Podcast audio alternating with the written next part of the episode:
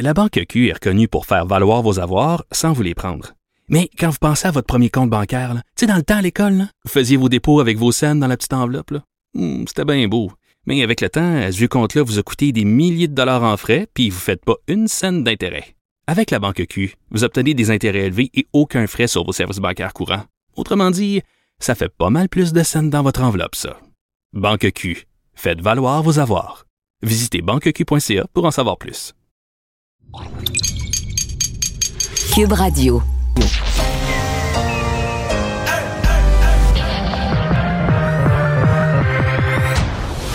deux, deux, deux, deux, deux animateurs cohérents, deux visions différentes. Une seule émission, pas comme les autres. Mario Dumont et Vincent Dessureau. Cube, Cube Radio.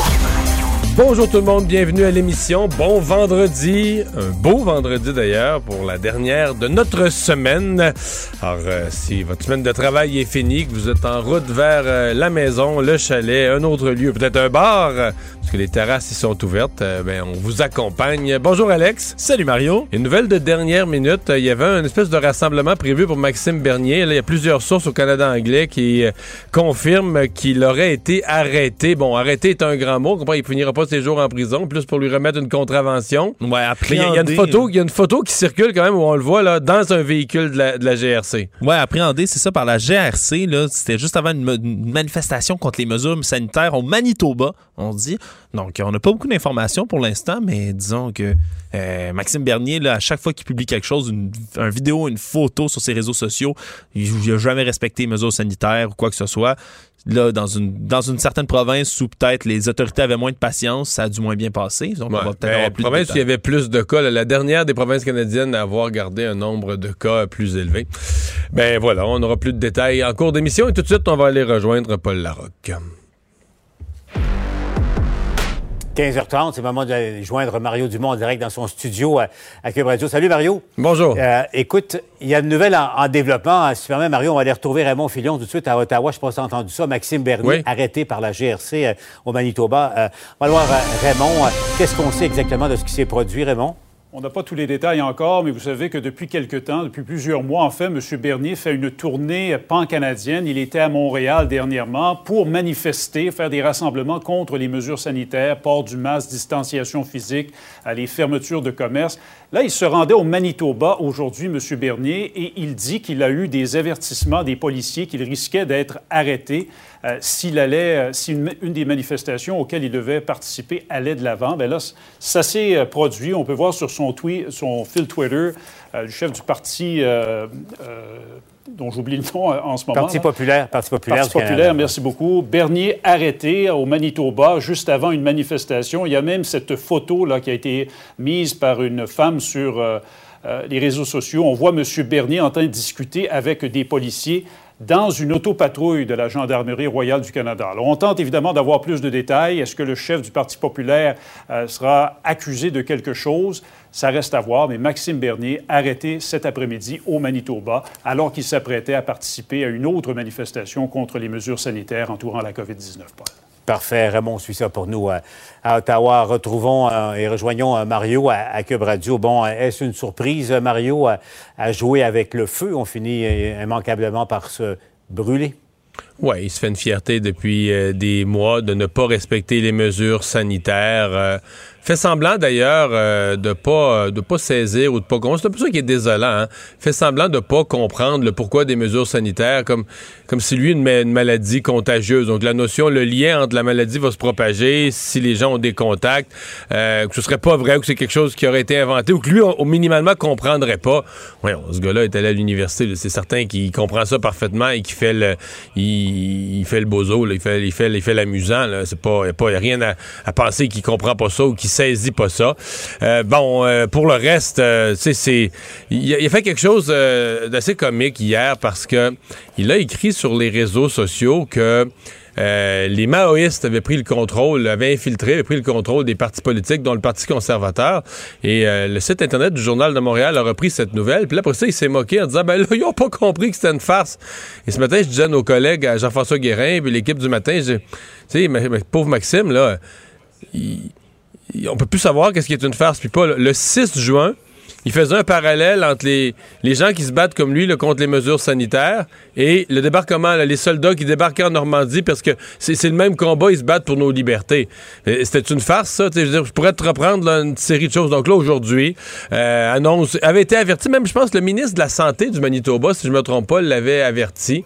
Euh, donc, euh, il se fout de tout le monde. Euh, se fout des autorités, se fout de tout. Euh, je sais pas quoi dire. C'est plus. Bon, on l'appelle encore chef d'un parti politique. On comprend que là, qui, dans, dans, son espoir de survivre, parce que son parti était en bas de 1% son parti était à peu près à zéro. Et là, il essaye de le faire renaître avec tous ces gens qui sont frustrés des mesures sanitaires. Et ça peut fonctionner. Ça peut y ramener un 2-3% d'appui. Bon, pour faire quoi? C'est une grande question après ça. Mario, euh, revenons euh, au Québec euh, maintenant. bilan de fin de session aujourd'hui parce que la session est déjà terminée.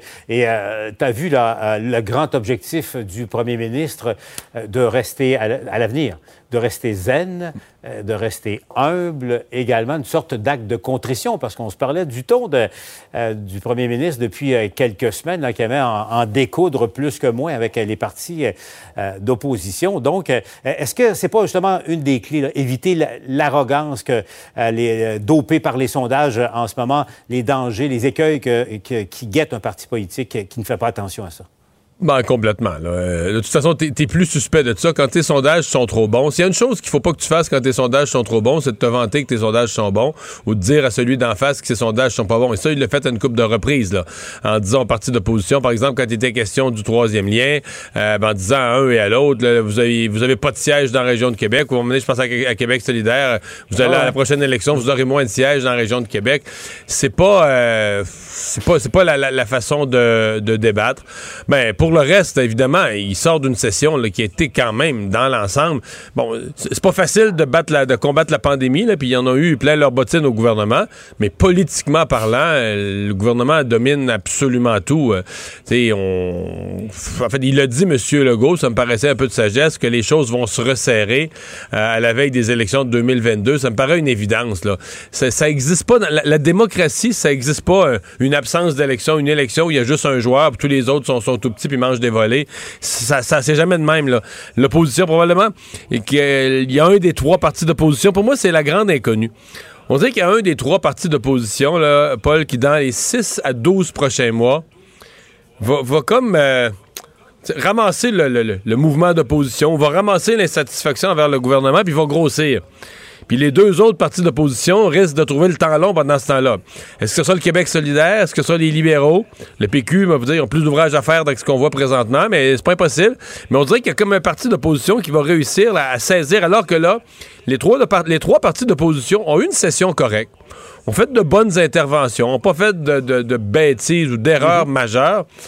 Mais on sent pas qu'il y en a aucun des trois. je suis pas capable de nommer un des trois qui dit, hum, lui, a ramassé les, frustrations, là, il a ramassé ça. Non, non, on sent que il y a une satisfaction importante envers le gouvernement, puis les insatisfaits se partagent entre les trois partis d'opposition pour des raisons diverses. Mais ça restera pas comme ça. C'est, la vie n'est pas faite comme ça. Dans un système parlementaire, dans un système politique, l'opposition finit par se canaliser quelque part, puis les, les chiffres vont se resserrer à la veille du vote, c'est certain. Parlant de ça, euh, Mario, euh, Jean-Marc Léger était avec moi il y a quelques minutes. Tu as vu son sondage pour la presse canadienne euh, aujourd'hui? Et là, moi, je dis c'est une, toute une douche d'eau froide pour Justin Trudeau. En tout cas, un pensez-y bien pour le déclenchement d'élection, qui, le scénario du, mois d'août. Ça fait un mois. Hein? Regarde, là. Euh, ouais, mais tu sais, trois points d'écart à peine euh, au, national. Euh, Jean-Marc le dit, en Ontario, les libéraux n'ont plus que cinq points d'avance. Il, leur en faut beaucoup plus pour compenser, évidemment, la force des conservateurs dans l'Ouest. Bon, le, Québec, M. Trudeau encore un bon cinq points d'avance, mais n'empêche, il n'y a rien de clair, il n'y a pas de tendance éminemment ou de toute évidence favorable à M. Trudeau en ce moment. Non, non, les écarts qu'on avait vus euh, pendant plusieurs mois où on disait Justin Trudeau très en avance, les 6-7 points d'avance, ce qui était beaucoup à l'échelle canadienne, quand tu le redécoupais par région, là, ça y donnait un gouvernement majoritaire sans problème. Euh, on n'est plus là, puis bon, ce que Jean-Marc Léger constate aujourd'hui, le sondage précédent de Jean-Marc Léger disait quelque chose de semblable. Il y a, eu des Angus Reid, il y en a d'autres, j'oublie les firmes, mais je dirais que ça fait environ un mois, peut-être un petit peu plus, là, euh, que les choses, on est, on est plus dans des écarts écart de 2-3% que de 6, 7, 8. Et c'est une grosse différence parce que ça veut dire essentiellement que tu plus de... Dans ces chiffres-là, Justin Trudeau gagne encore, mais probablement minoritaire encore. en tout cas, limite, limite. Mm-hmm. Alors là, euh, faire une élection, mettons que c'est lui qui la déclenche, faire une élection, pour reproduire le même résultat minoritaire, euh, ça devient un échec, ça devient pas intéressant du tout. Euh, l'autre affaire, c'est quand tu déclenches une élection dans des écarts aussi faibles, euh, t'as peu de marge de manœuvre. Tu gagnes moyennant que ça reste comme ça, mais t'es à 1, 2, 3 près que, tu sais, quand t'as 3% d'avance, il y en a 2% qui basculent, tu mènes plus, ah là. Hein, plus 2, moins 2, ah. c'est l'autre qui mène. Donc, c'est un terrain moins confortable pour les, pour les libéraux. Quoique, je veux dire, le découpage par, grand, grand secteur, par, province ou par région du Canada, donne toujours, euh, avec ces chiffres-là, une, victoire libérale. Mais pas dans le même, pas le, même genre de balayage que ce qu'on voyait euh, il y, a, une couple de mois ça va être à, suivre au cours des, prochaines semaines parce que le déclenchement aurait lieu selon euh, le scénario là, à, la mi-août. merci Mario, je te laisse retourner à ton émission avec Cube Radio. bon week-end à toi. Alors Alex, ben, dans nos nouvelles, commençons rapidement par le bilan des cas, qui est pas extrêmement excitant. Pour ça, ça commence à se ressembler d'une journée à l'autre, et tant mieux. Ouais, c'est ça. J'ai pris l'habitude de toujours faire le bilan des cas parce qu'on regardait ça en se rongeant les ongles tout le long de l'année. mais là, quand c'était à 1000 puis à 2000. Puis... Ouais, mais là, il n'y a plus grand-chose, honnêtement, à rapporter. Puis c'est une très bonne chose. 180 hein. nouveaux cas aujourd'hui. Un nouveau décès, d'ailleurs, qui n'est même pas survenu dans les 24 dernières heures. C'est survenu entre le 4 et le 9 juin. On le rapporte aujourd'hui. Diminution de 7 des hospitalisations, de 5 des soins intensifs.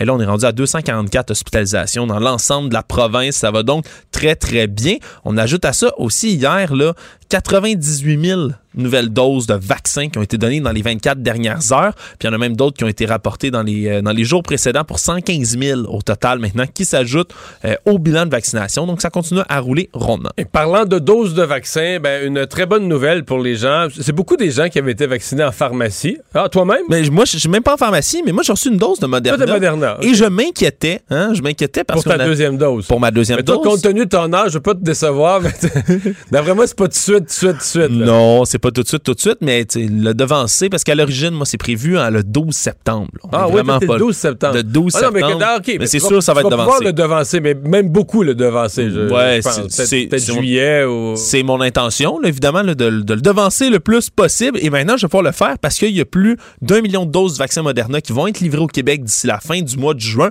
parce qu'on le sait, c'est 7 millions de vaccins Moderna qui arrivent au Canada euh, d'ici la fin du mois. Évidemment, ça va permettre aussi aux gens qui ont reçu un premier AstraZeneca qui veulent recevoir une deuxième dose de Moderna plutôt de le faire. Mais dès, la semaine prochaine au Québec, c'est 600 000, ça va, ça, va paraître. Là. 600 000 doses la semaine prochaine, 900 000 pour la semaine du 21 juin. Donc, euh, c'est sûr que ça va, ça va rouler. Puis les détails sur la marche à suivre vont venir en début de semaine prochaine. C'est ce qui est annoncé par le ministre de la Santé, Christian Dubé. Ça va rassurer bien des gens parce qu'il y a des gens, quand les gens ont vu Pfizer, euh, tous les autres se disaient, ben là, nous, qu'est-ce qui va nous arriver? Mais là, on, on, l'avait dit, dès qu'on aura des vaccins, on va, euh, on va assurer qu'ils se rendent aux destinataires.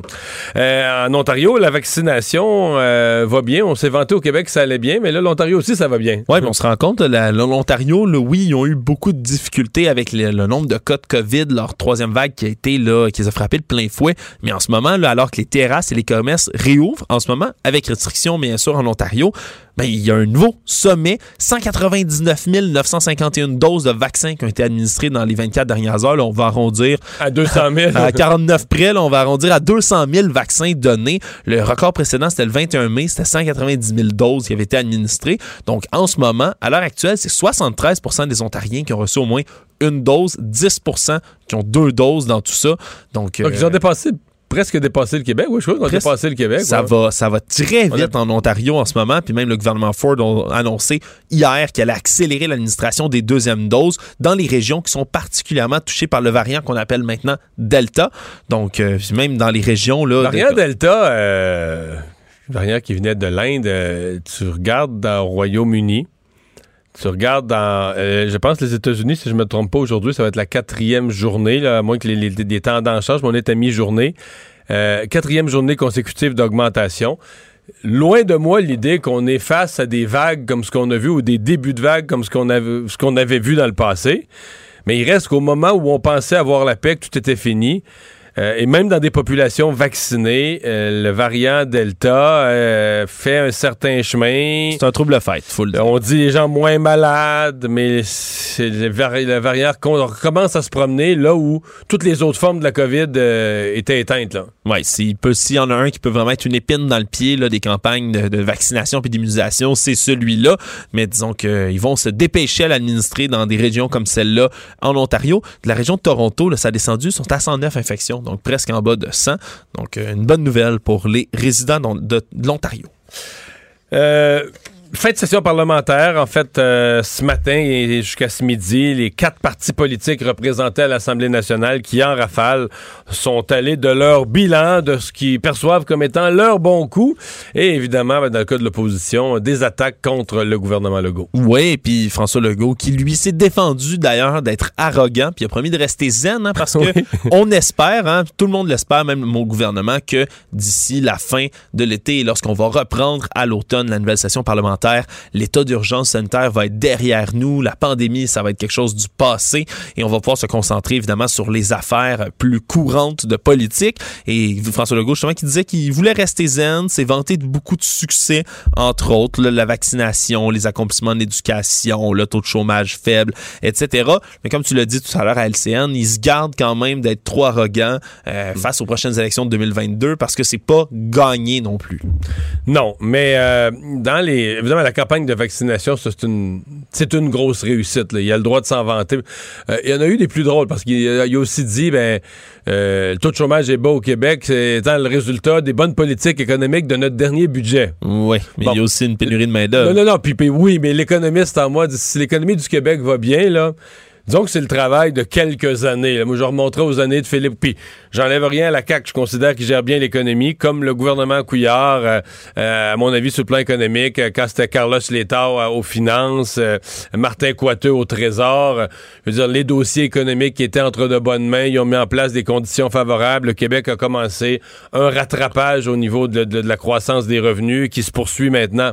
Mais d'associer l'état actuel de l'emploi, d'associer ça à un budget qui a été déposé, quoi, au mois de mars, avril, là? Au mois de mars.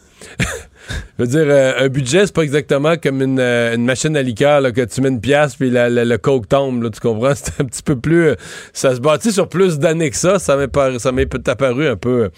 euh, un petit peu, euh, un petit peu raccourci. D'ailleurs, dans sa conférence de presse, le premier ministre qui a fait une drôle d'expression, il a, il a dit espérer que pour les prochains mois, ce soit l'été des rapprochements. Il a encore il a, dit, ça. il a dit au Québec, on aime se toucher.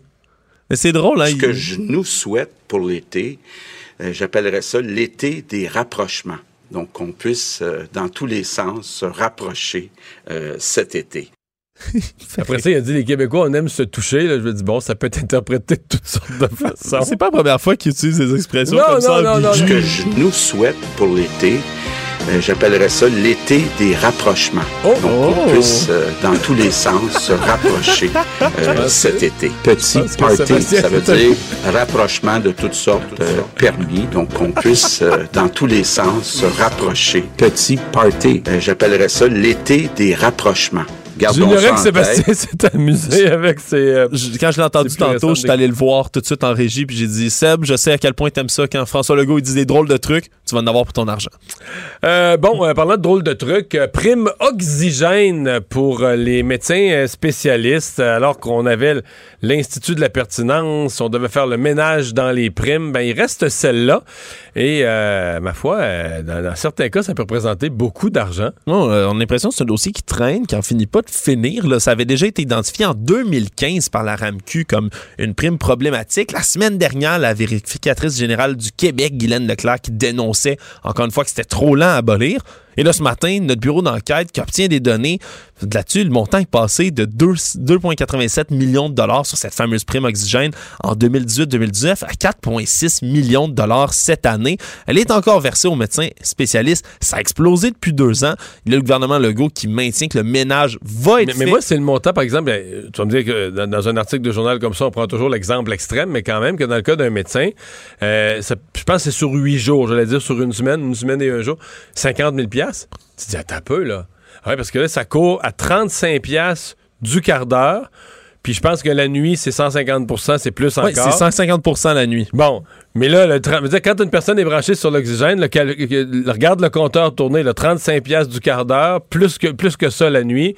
Si t'as 2, 3, 4 patients, Euh, Quotidiennement, c'est 3340 dollars qui peut être facturé pour cette prime oxygène-là. Qui, on le rappelle, le médecin peut dormir chez lui, là, puis il continue à toucher cet argent-là. Tout simplement parce qu'il y a quelqu'un qui est sur l'oxygène externe.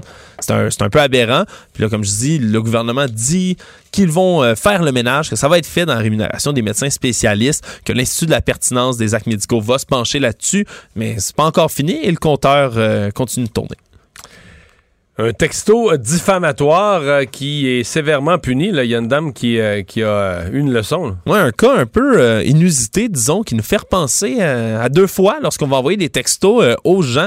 Une dame de Laval qui va être condamnée à payer 26 000 en dommages pour la diffamation. Une histoire qui remonte à 2019 après un conflit familial qui datait de plusieurs années, qui était relatif à un héritage. Cette femme-là a décidé de narguer son neveu et lui a écrit la veille de Noël 2019 un texto en lui disant qu'il était cocu, qu'il se faisait tromper par sa blonde. Elle disait que les nouvelles se répandaient vite, blablabla. Bref, L'homme en question a reçu son message pendant qu'il déballait des cadeaux à Noël. Sa conjointe était là.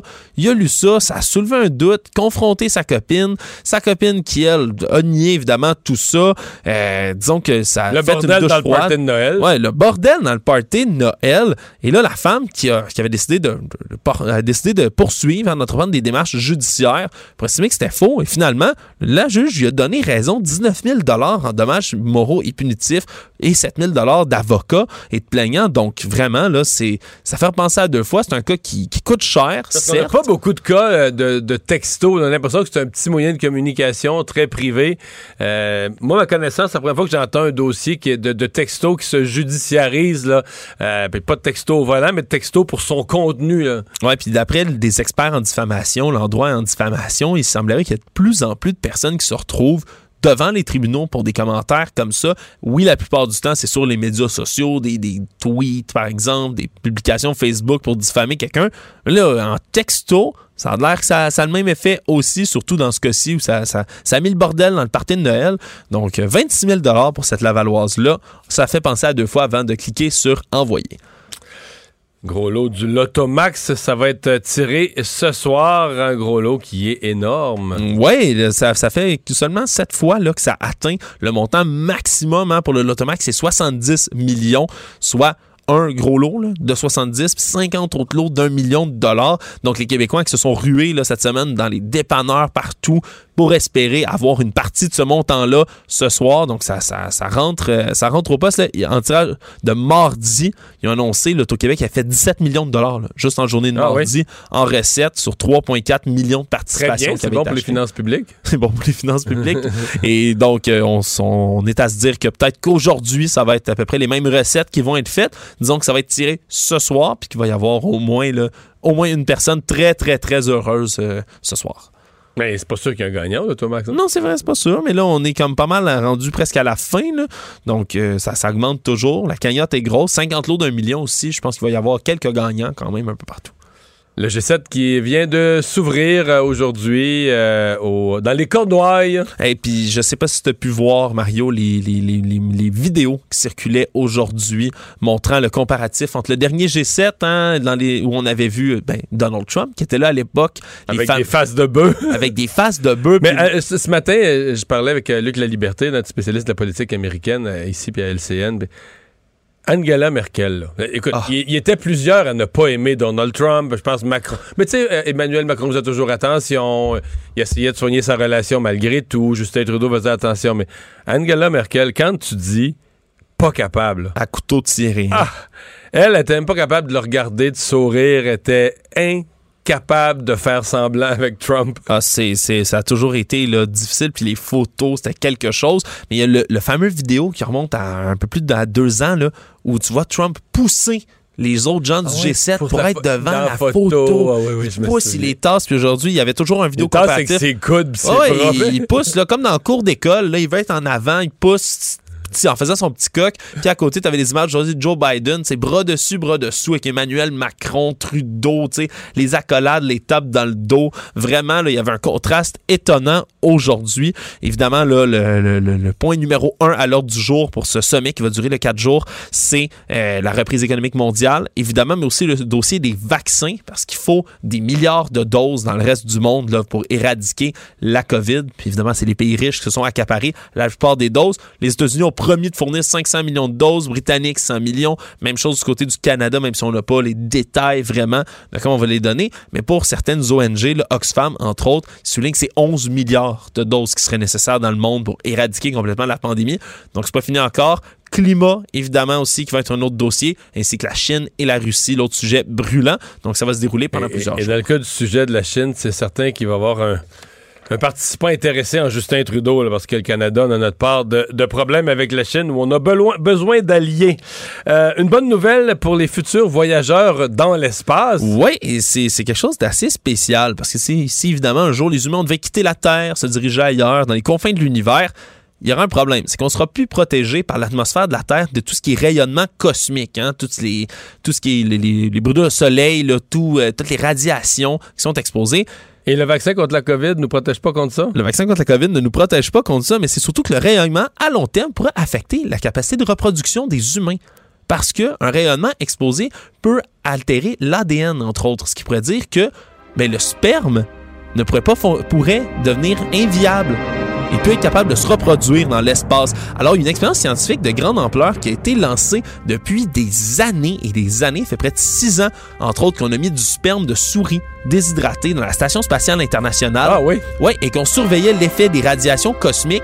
Et c'est aujourd'hui, dans la revue Science Advances, qu'on a dévoilé les résultats de l'étude. Donc, le sperme de souris est stérilisé par... Ben, il, est, pas stérilisé, mais il est... Mais non, non, au contraire. On l'a ramené et finalement, il semblerait qu'il n'y ait pas eu d'effet. Il y a eu plusieurs, plusieurs, ah, plusieurs échantillons qu'on a ramenés à plusieurs années d'intervalle. Donc, les voyageurs de l'espace pourraient se reproduire. Et voilà, alors on avait peur que ça ne soit pas le cas, mais donc on a une bonne nouvelle, ils ont réussi à faire naître des portées de souris avec le sperme qui avait été envoyé dans l'espace, exposé à des radiations. Il y a même des souris qui ont pu être accouplées puis donner des bébés en plein milieu de l'espace. Évidemment, c'est pas final. Parle d'une bonne nouvelle, toi. Ouais, mais quand même, écoute, on, on s'en va loin, mais le sperme va être sécure dans l'espace. Culture et société. Pays, c'est votre tour de vous laisser parler d'amour.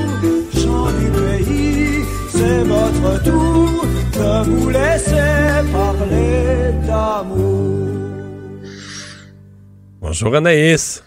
Bonjour Mario, j'arrive avec des belles nouvelles. Ben là, on dirait que tu... ben là... Alex, mais ben non, mais c'est une bonne nouvelle, Alex, le sperme qui se conserve dans l'espace. Les bonnes nouvelles, se...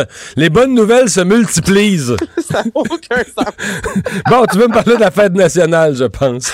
À la fête nationale, Mario, bon, le gros spectacle qui aura lieu le 24 juin à 20h, diffusé sur les quatre grandes chaînes, notamment euh, TVA. Et aujourd'hui, en fait, Mario, c'était la, la, répétition devant les médias.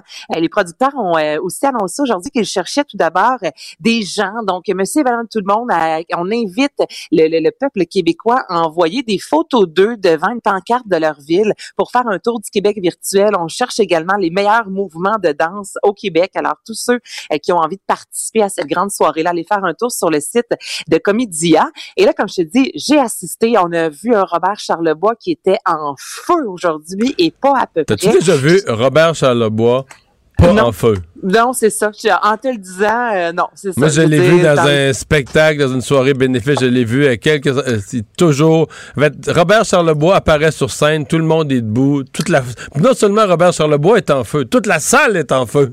Ah, mais t'as raison, là. Je, dans le dictionnaire, euh, à côté de l'expression être en feu sur scène, ça devrait être le visage de Robert Charlebois. Donc aujourd'hui, il était vraiment festif. Je te rappelle qu'il y a plus de 200 artistes qui vont participer à cet événement-là qui sera enregistré. Il y a six animateurs. Il y a la porte entre autres Marimé. Donc, j'ai jasé aujourd'hui avec Marimé. Tout d'abord, savoir euh, qu'est-ce que ce spectacle-là nous offrira le 24 juin prochain? Il y a quelque chose de, de particulier cette année. L'an passé aussi, il y avait vraiment un esprit d'équipe, mais là, euh, on a vraiment monté un show collectif. Il y a presque pas de numéro où on est seul. Moi, en fait, il y en a pas des numéros où on est seul sur scène. On est toujours tout le monde sur la scène. On partage des chansons, tous les numéros. Fait il y a vraiment cet esprit-là collectif, je trouve, qui est très représentatif de comment on a sorti de cette pandémie-là aussi. sais, tout le monde a mis du sien, on a travaillé en équipe. Fait que ce show-là, cette année, met vraiment ça de l'avant puis c'est très cool. Donc, un gros show, tricoté serré, six animateurs, comme je te disais, Sarah May, Samian, Louis-Jean Cormier, Cœur de pirate, Corneille, Charlotte Cardin. J'ai demandé justement à Charlotte Cardin, elle, ça représentait quoi pour elle, la fête nationale? Ben pour moi, c'est très symbolique parce que je trouve ça le fun que, bon, dans, dans le contexte actuel, dans, dans, dans tout ce qu'on a vécu, on a perdu plein de repères, mais on prend quand même le temps de célébrer quelque chose qui nous, qui nous lie ensemble, quelque chose qui est une, une, fierté, euh, notre, identité, notre culture, euh, euh, plein de belles choses qu'on qu prend quand même le temps de célébrer malgré ce qu'on vit en ce moment qui est, qui est complètement euh, bizarre, puis où on a perdu nos repères. Fait qu'il y, y, a vraiment ça que je trouve symbolique. Puis pour moi, tu sais, j'ai toujours célébré la Saint-Jean avec ma famille, un truc très euh, familial euh, et, euh, ouais, et, et, important de juste, de juste se célébrer entre nous, c'est cool. Toi, on sait, Mario, qu'habituellement, tu célèbres la fête nationale à la pêche. Et ça va être encore le cas cette année, mais je pense que je vais sortir du bois pendant la fête nationale. Fait que le 24 au soir, euh, on va pouvoir fêter. Mais le spectacle est le 23, là. Comment t'as dit? Le, spect le spectacle, il est le 23, lui, au soir. Non, il est 24, Il est le 24, il est le 24. Il est le 20... Oui, puis c'est mélangeant parce que le gros spectacle pendant des années était le 23, mais là, c'est le 24 C'est vraiment le 24. Année, Alors, je le verrai. Si tu sors du bois, Mario, pour espérer voir le spectacle le 23, tu vas être déçu. Bon, ben, je le verrai. Euh, Parle-moi de Céline qui a participé, qui a partagé, pardon, un souvenir. Hey, Céline aujourd'hui qui a fait réagir sur les médias sociaux partageant une photo d'elle très très jeune disant que la première chanson de Céline Ce n'était qu'un rêve a été lancée il y a 40 ans. Donc qui est écrit là à côté de sa publication tout a commencé il y a 40 ans. Cette chanson écrite par sa mère évidemment par son frère Jacques et par Céline Dion elle-même. Donc là je fais entendre un extrait de Ce n'était qu'un rêve. Je marchais de pas si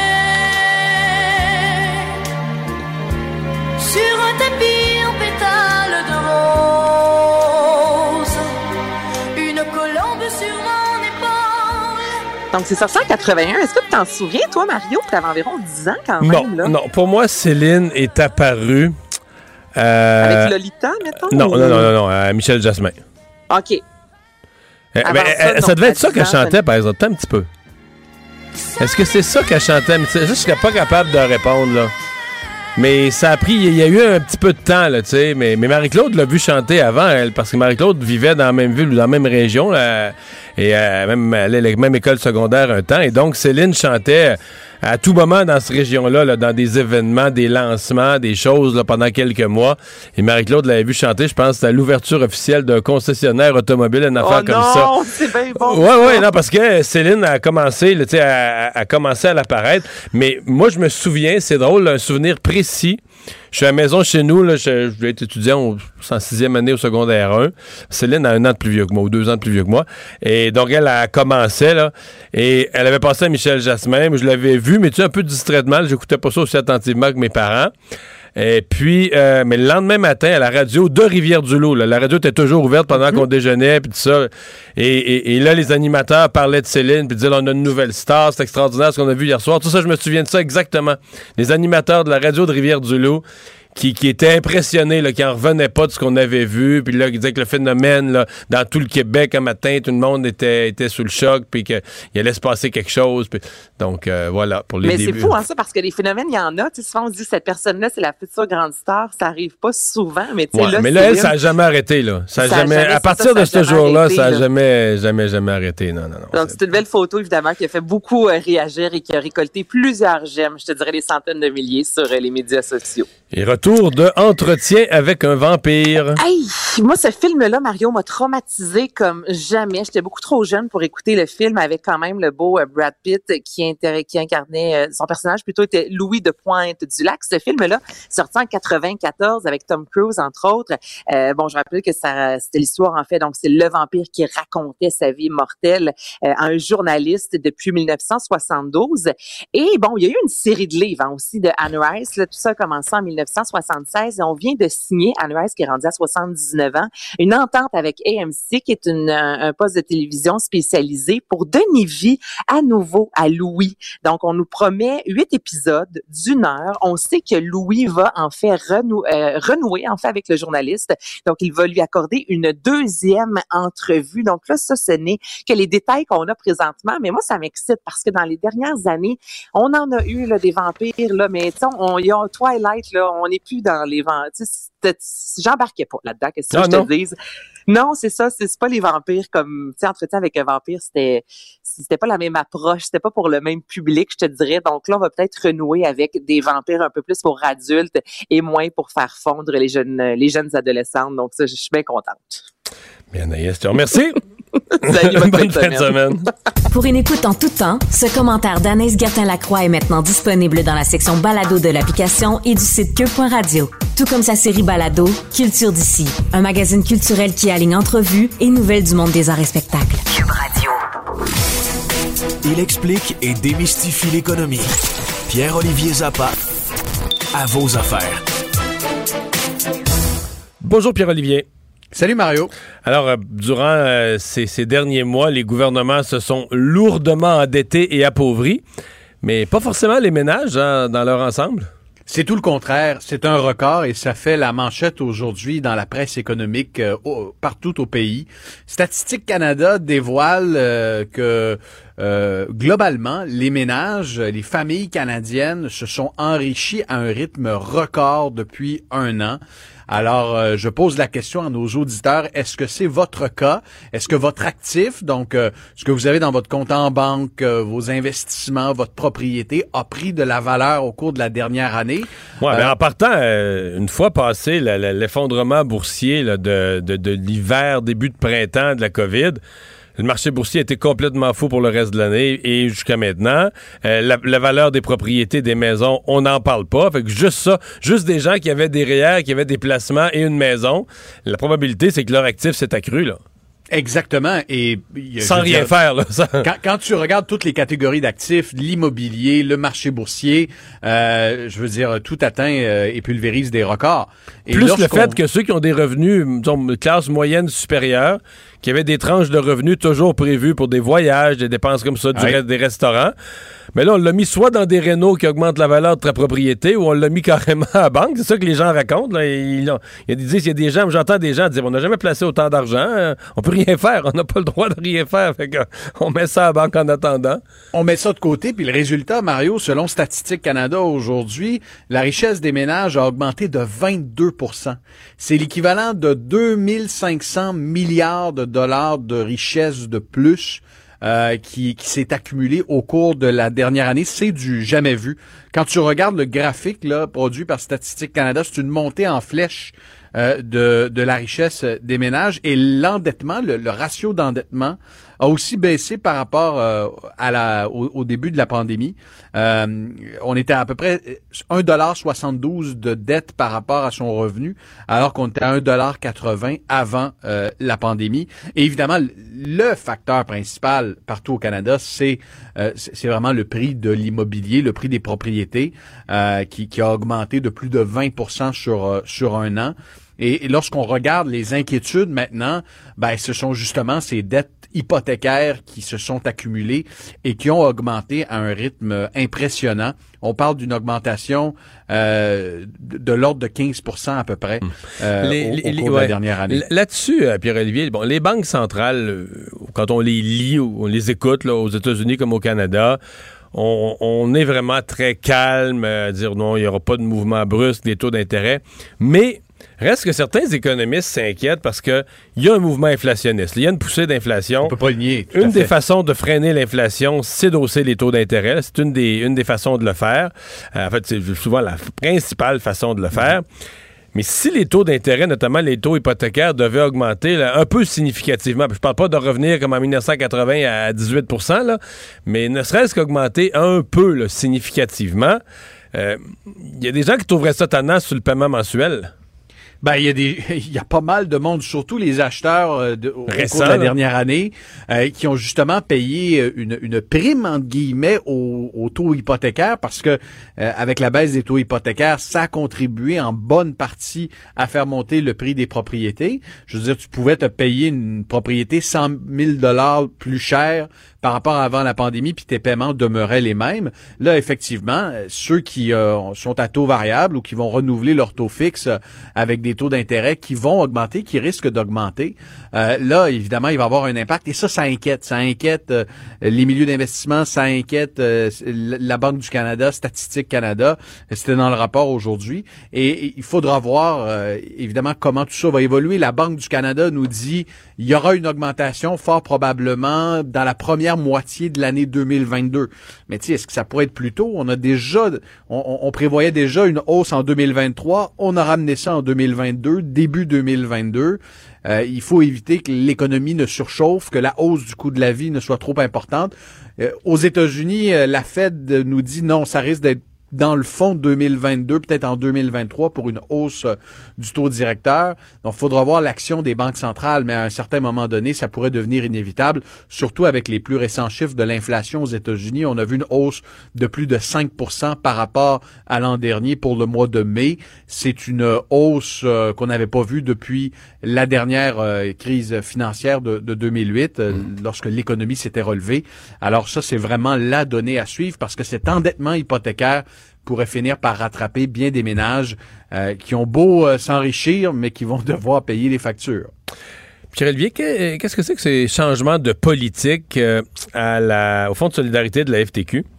Ben, écoute, Mario, les gens ont justement beaucoup d'argent. Les gens ont cotisé massivement euh, au Fonds de solidarité de la FTQ. Il y a euh, une augmentation significative du nombre de, de membres. Donc, les gens se sont dit pendant la pandémie, j'ai un 5 000, j'ai un 10 000 dollars de lousse, je vais le mettre dans mes REER, ou en tout cas, je vais euh, prélever Et- et donc- automatiquement Et donc, mon on a acheté bancaire. plus de parts que, que la normale de. On a acheté beaucoup plus de parts qu'à la normale.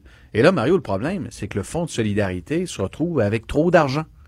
Il a trop d'argent entre les mains. Donc, il, doit et donc, il ne prend plus de nouveaux clients parce qu'il ne sait plus où placer son argent. Et non seulement il ne prend plus de nouveaux clients, il ne prend plus de nouveaux clients jusqu'au 31 mars 2022 parce qu'il a trop d'argent et il y a une loi qui régit les fonds de travailleurs au Canada. Cette loi indique qu'il y a une proportion, la, la- la forte proportion des fonds doit être investie en capital de risque dans des entreprises locales. Et là, je veux dire, le fonds a tellement d'argent, Mario, qu'il ne sait plus quoi en faire, vraisemblablement. Non, Donc, ce qu'il et ce faut éviter, c'est c'est- c'est un problème. là. D'ailleurs, que vivent les, les, les, les- fonds négociés en bourse, les fonds de placement? Quand tu as trop d'argent, la tentation, c'est d'acheter de la cochonnerie. là. C'est de dépenser ton argent pour le, le dépenser pour le dépenser, donc l'investir dans des projets moins bons. Ou, sais, quand, tes fonds sont plus rares, ben tu vas être plus euh, parcimonieux à choisir tes projets. Mais tu tu veux pas perdre d'argent non plus parce que tu dis on en avait trop, puis on l'a investi dans. et ça reste l'argent des, des, des déposants, donc il faut que tu l'investisses dans de bons projets pour euh, le rentabiliser. Là. Et, et là, en ce moment, ce qu'on remarque, c'est partout à travers le monde, que ce soit les fonds de retraite ou les fonds de travailleurs, il faut trouver de nouveaux débouchés dans les investissements privés, dans des investissements à l'étranger, dans des pays émergents. Le Journal de Montréal, il y, a, il y a une semaine, faisait un dossier sur les investissements de la caisse de dépôt partout à travers le monde dans des projets insolites. Mais je veux dire, on doit déployer l'argent des déposants et comme plus d'argent a été euh, déposé euh, au cours de la dernière année, ben, les débouchés sont parfois plus difficiles à trouver. Et c'est pas pour rien, Mario, qu'encore aujourd'hui, à l'heure où on se parle, euh, l'indice S&P 500 aux États-Unis, le- les plus de 500 des plus grandes entreprises américaines euh, qui sont rassemblées dans cet indice, a pulvérisé un nouveau record. C'est justement parce qu'il y a tellement d'argent en bourse en ce moment que le prix des actifs devient plus cher. C'est la loi de l'offre et la demande. Quand il y a plus de monde sur le marché, quand il y a plus d'argent, ben, le prix des actifs euh, et des, des, titres augmente. Et, euh, et là, on voit ben, justement le Fonds de solidarité qui tire la plug pour jusqu'à mars 2022. Donc, si vous aviez l'intention de dire à la fin de l'année fiscale, je vais mettre un 5000 euh, dans la FTQ pour profiter du, Ils veulent généreux. Euh, résumons, ça, résumons ça de la bonne façon. Ils veulent plus votre argent, ils en ont trop. Et savez-vous quoi, Mario? C'est-tu quoi, Mario? Ben, il n'y aura pas de campagne de publicité. On va économiser sur le marketing à la FTQ. Vous n'aurez pas ces publicités cotisées au fond pendant plusieurs mois. Merci, la vie est bien faite. Hey, merci, Pierre-Olivier. Bonne fin de semaine. La Banque Q est reconnue pour faire valoir vos avoirs sans vous les prendre. Mais quand vous pensez à votre premier compte bancaire, tu sais, dans le temps à l'école, vous faisiez vos dépôts avec vos scènes dans la petite enveloppe. Hmm, c'était bien beau. Mais avec le temps, ce vieux compte-là vous a coûté des milliers de dollars en frais, puis vous ne faites pas une scène d'intérêt. Avec la banque Q, vous obtenez des intérêts élevés et aucun frais sur vos services bancaires courants. Autrement dit, ça fait pas mal plus de scènes dans votre enveloppe, ça. Banque Q, faites valoir vos avoirs. Visitez banqueq.ca pour en savoir plus. Mario Dumont, un vent d'air frais. Pas étonnant que la politique soit sa deuxième nature. Vous écoutez Mario Dumont et Vincent Dessureau. Alors, euh, réouverture des bars. euh, bon, d'abord, c'est déjà rouvert euh, dans les zones qui étaient déjà jaunes. Euh, mais là, c'est la réouverture euh, en zone euh, euh, orange aujourd'hui pour la terrasse. Et bien là, lundi, c'est pas compliqué. Tout le Québec passe en zone jaune. Donc, c'est réouverture complète euh, des bars. Euh, avec un couvre-feu. Couvre-feu à 11 heures pour ce qu'on appelle le last call, le dernier service. Euh, les gens doivent quitter ensuite à, à minuit. Et pourquoi on vous en parle, c'est que euh, on vient d'apprendre que le président de la Corporation des propriétaires de bars, brasseries, tavernes du Québec a écrit tout à l'heure au premier ministre euh, concernant, oui, tenez-vous bien, concernant les matchs du Canadien, qui, lorsqu'ils seront à Las Vegas, entre autres, ça commence lundi, vont être à 9 heures. À 11 heures, ça sera pas fini. À minuit, ça peut peut-être être fini, puis c'est pas sûr. S'il y a de la prolongation, c'est sûr que c'est pas fini. On parle tout de suite avec euh, le président Renaud Poulain euh, de la corporation. Bonjour. Oui, bonjour. Ouais, je comprends votre questionnement. Là, ce qu'on vous demanderait, c'est de mettre tout le monde dehors. Mettons, quand il reste cinq minutes en troisième, c'est deux à deux. Ça va être très difficile. On, on- discute entre nous, mais on voit pas comment que les gens vont pouvoir quitter. Euh, S'il reste 10 minutes, c'est 2 à 2, ou le Canadien gagne 2-1, ça va être très difficile. Nous, on a demandé au gouvernement un peu de souplesse, un peu de compréhension. C'est une situation particulière. Ça s'est jamais produit, en tout cas, dans l'histoire au Québec, euh, qu'on arrive à ça, là. Mais euh, c'est une possibilité. qui peut se produire. Puis nous, c'est une question de sécurité aussi pour les employés, les clients face à ça. Là. Ouais. Euh, bon, euh, le, le- le- la gestion de ça, euh, minuit, techniquement, c'est qu'à minuit, il faut que ce soit fermé. Ce qui est attendu, euh, si la loi est appliquée telle quelle, ce qui est attendu des services policiers, c'est qu'à minuit, il n'y a plus personne. C'est ça. À minuit, il n'y a plus personne dans la salle. S'il y a des gens qui sont là, le commerçant il peut avoir des infractions d'étiquette, tout ça. Puis ça peut être coûteux aussi. Si vous avez euh, 100 personnes, puis à minuit, minuit et quart, la- les policiers, les policiers passent, ça va être euh, quand même assez difficile à gérer. là. Vous suggérez quoi à M. Legault? Nous, on demande un peu de flexibilité pour les heures. Euh, je vais vous donner un exemple. Euh, si le match il se termine à minuit et 10, les gens vont quitter graduellement. Ils vont s'en aller. Mais si on les met tous dehors à minuit, il va y avoir de la grogne, là. Ça sortira pas comme Ben, ça. moi, moi, si vous me le demandez, je vais vous dire, vous allez avoir deux problèmes. Un problème à l'intérieur au moment de leur annoncer qu'il faut sortir, puis un problème dans la rue une fois que tout ce monde-là enragé noir vont, vont être choqués, vont être frustrés, vont, vont se retrouver là, poussés sur le trottoir. Tu vas avoir deux fois un problème, non? Oui, c'est justement qu'est-ce qu'on a dit dans notre lettre. Qu'on pourrait avoir un peu de flexibilité, euh, attendre. Nous, on doit demander un exemple qu'on puisse vendre de l'alcool jusqu'à une heure, puis à deux heures, les gens quittent. Mais ça se peut aussi qu'à minuit, nuit, la partie soit finie, vous l'avez dit, puis tout le monde va quitter d'une façon graduelle, puis ça va aller bien. Les gens, ils vont entendre le taxi pour retourner chez eux, mais si on met tout le monde sur le trottoir à minuit, il y a un paquet de problèmes qui vont se produire aussi à l'extérieur. Ouais. Euh, vous attendez qu'il y ait du monde? Parce que là, quand même, euh, des matchs du Canadien, ça a toujours été assez bon pour. euh, on pense, on, se comprend que notre discussion porte surtout sur les bars qui ont des écrans géants, mais ils sont quand même nombreux. Euh, vous avez l'impression qu'il va y avoir bien du monde? Ah, il y a beaucoup de monde, il y a un engouement pour le Canadien. Euh, Depuis 2014, on prend demi-finale, on le sent, là, les gens nous appellent déjà pour réserver. Puis je peux vous dire aussi, les petits bars de quartier, il y avoir des gens aussi, les gens, ils veulent écouter le hockey, puis ils veulent écouter avec leurs amis. Ben, Il y a l'euro, là, dans, dans les bars de quartier à Montréal, là. T'as l'euro aussi, le quartier italien, quartier portugais, quartier des Français. là. Ça va se réunir pour regarder l'euro. Ah oui, mais je veux dire, le Canadien, Ah, c'est un autre chose. Ouais, Euh, c'est autre ça, chose. le Canadien, surtout cette année, on dirait qu'on a manqué des séries depuis quelques années. L'équipe est excitante. On était surpris par le jeu du Canadien contre Toronto, Winnipeg. On a vraiment, les gens ont vraiment hâte que, euh, à lundi prochain. Ça, c'est évident. Là, on le sent. Là, euh, on sent dans nos commerces les appels et tout ça. Je sais que c'est pas une question facile. Vous allez me dire que vous allez laisser la discrétion, mais euh, si le gouvernement vous répond pas, si le gouvernement fait rien avec votre lettre, est-ce que vous pensez, euh, on, est, on est dans le concret, lundi soir, puis euh, il est 9 heures, puis euh, là, on s'en va en prolongation. Pensez-vous vraiment que vos propriétaires de bar vont faire la job à minuit moins une de vider la place? Il y en a qui m'ont dit qu'ils le feront pas. Ils peuvent pas comprendre. Ils, ils veulent pas. Ils, savent que ça va être trop difficile. Ils vont prendre, ils vont assumer ça. Nous, on veut pas. On veut avoir une situation claire, une situation un peu compréhensible des, euh, politiciens. Euh, c'est particulier, ça n'a jamais arrivé, fait que on, on- on- c'est un, fait. Si le Canadien ne serait pas d'insérer, on ne se parlerait pas. Mais ils sont là, on n'a pas le choix. Il peut arriver du grabuge, vous l'avez dit vous-même, à l'extérieur. Mais les propriétaires, ils vont avoir beaucoup de difficultés, ils savent. Puis je pense qu'ils vont garder leurs clients. Certains propriétaires vont garder leurs clients comme un dedans. là. Ouais, parce que je, je, je vous enseignerai pas à gérer un bar, mais j'ai l'impression que on fait pas ce qu'on fait, pas ce qu'on veut avec ça. Là, une certaine heure, des gens, bon, pas nécessairement euh, faire des caricatures que tout le monde est chaud, mais la plus grande partie des gens dans un bar ont pris de l'alcool. Euh, on peut penser qu'il y en a une coupe, il y en a, il y aurait peut-être dû en prendre un peu moins, ils en ont pris trop. Euh, c'est une foule en soi. Tu fais pas ce que tu veux avec ça. Oui, les gens sont civilisés, puis tu leur expliques des choses logiques, ils vont comprendre, ils vont agir en conséquence. Mais une foule, tu fais pas ce que tu veux avec ça déjà. Une foule à la sortie d'un bar, probablement encore moins. Ben, moi, euh, les gens, faut bien comprendre. On a- des fois, on a un- une mauvaise vision de- des gens. Les gens qui consomment pas de l'alcool comme il y a 20 ans, ils sont quand même assez responsables. Ils veulent pas perdre le- leur véhicule, là, leur permis, puis tout ça. Mais euh, c'est sûr qu'ils vont se retrouver avec des amis, ils vont écouter le match. Là, il a peut-être pris peut-être deux ou trois bières de trop. Normalement, il aurait appelé euh, un service de taxi ou quoi que ce soit. Là, ils se retrouvent tous sur le trottoir en même temps. Tout le monde appelle le taxi.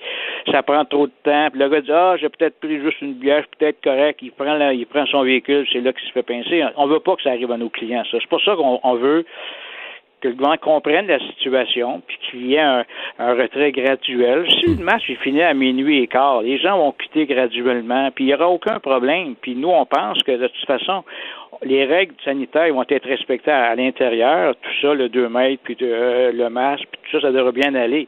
C'est le fait de fermer à minuit quand que la partie n'est pas finie, c'est ça qui va causer le problème. Ouais, on imagine. Euh, sinon, si on oublie le, le- le- le Canadien puis ce problème-là, euh, l'optimisme est au rendez-vous. Là, on est vendredi 4h20 sur les terrasses à Montréal des bars. On s'attend à ce qu'il va y avoir du monde à partir euh, du 5 à 7 ou peut-être même à partir de cette heure-ci. Mais à partir de, de- oui, à partir de deux heures, les gens nous appellent, ils ont des clients, ceux qui ont des terrasses, il y a beaucoup de bars qui n'en ont pas. Euh, les gens sont vraiment contents là. Ça fait longtemps, il y a, comme à Montréal, vous savez, hein, depuis le 1er octobre, c'est fermé. Fait que les gens attendaient ça. Puis surtout lundi, là, avec, avec euh, 50% de la salle, tout revient tranquillement, pas, euh, tranquillement à la réalité. Fait que les gens sont vraiment optimistes, sont contents. Là. Il reste une catégorie de bars pour lesquels euh, les assouplissements donnent peu de choses. Sont ce qu'on appelle les boîtes de nuit, là, euh, vraiment, où ça danse. D'abord, on peut pas danser. Euh, généralement, la soirée commence à 10h, 10h30, 11h. C'est l'heure où les gens sortent. Là, euh, c'est l'heure, c'est l'heure où on arrête de servir de l'alcool. Est-ce que les boîtes de nuit vont, ouvrir avec une nouvelle vocation ou essayer de trouver une façon de marcher autrement ou vont simplement dire ben pour nous les règles actuelles permettent rien, puis on reste fermé? Bon, ça, ça va être difficile. C'est du cas par cas. L'été passé, il y en a certains qui ont voulu changer un peu euh, leur vocation, mais c'est on prend les clubs avec nudité, tout ça. Il y, en, a des clubs qui sont fermés depuis le 14 mars l'année passée, ils sont même pas réouverts encore. Fait que là, les gens, est-ce qu'ils vont changer leur vocation? Tout le monde a- tout le monde pense qu'au mois d'août, ça va revenir normal. Je sais pas qu'est-ce que les gens vont faire, mais il y en a qui vont rester fermés encore. Ça, c'est évident. Renaud Poulain, merci d'avoir été là. Merci beaucoup. Au là. revoir, le directeur général de la Corporation des propriétaires de bars, brasseries et tavernes du Québec. Euh, Donc, lettre envoyée directement euh, au gouvernement, au premier ministre, qui soulève une... Je vais vous avouer une question euh, que j'avais pas pensé, mais une question bien réelle. Qu'est-ce qu'on fait à minuit où on est censé vider les bars s'il y a un match du Canadien qui est pas fini et que c'est plein de partisans qui regardent les dernières minutes? La Banque Q est reconnue pour faire valoir vos avoirs sans vous les prendre. Mais quand vous pensez à votre premier compte bancaire, tu sais, dans le temps à l'école, vous faisiez vos dépôts avec vos scènes dans la petite enveloppe. Hmm, C'était bien beau. Mais avec le temps, à ce vieux compte-là vous a coûté des milliers de dollars en frais, puis vous ne faites pas une scène d'intérêt. Avec la Banque Q, vous obtenez des intérêts élevés et aucun frais sur vos services bancaires courants. Autrement dit, ça fait pas mal plus de scènes dans votre enveloppe, ça. Banque Q. Faites valoir vos avoirs. Visitez banqueq.ca pour en savoir plus.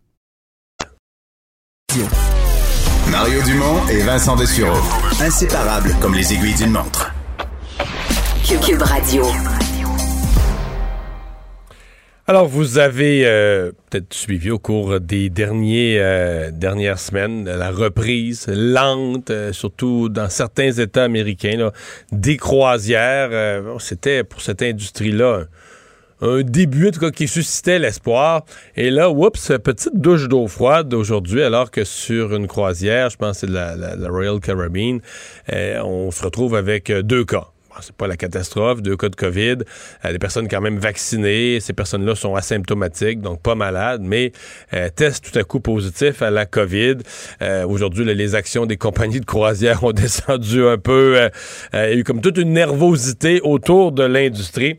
On en discute avec euh, Patricia Gravel, conseillère spécialisée en croisière chez Croisière pour tous. Euh, bonjour. Bonjour. Est-ce que c'est est-ce que c'est la panique? Non, pas Non. du tout.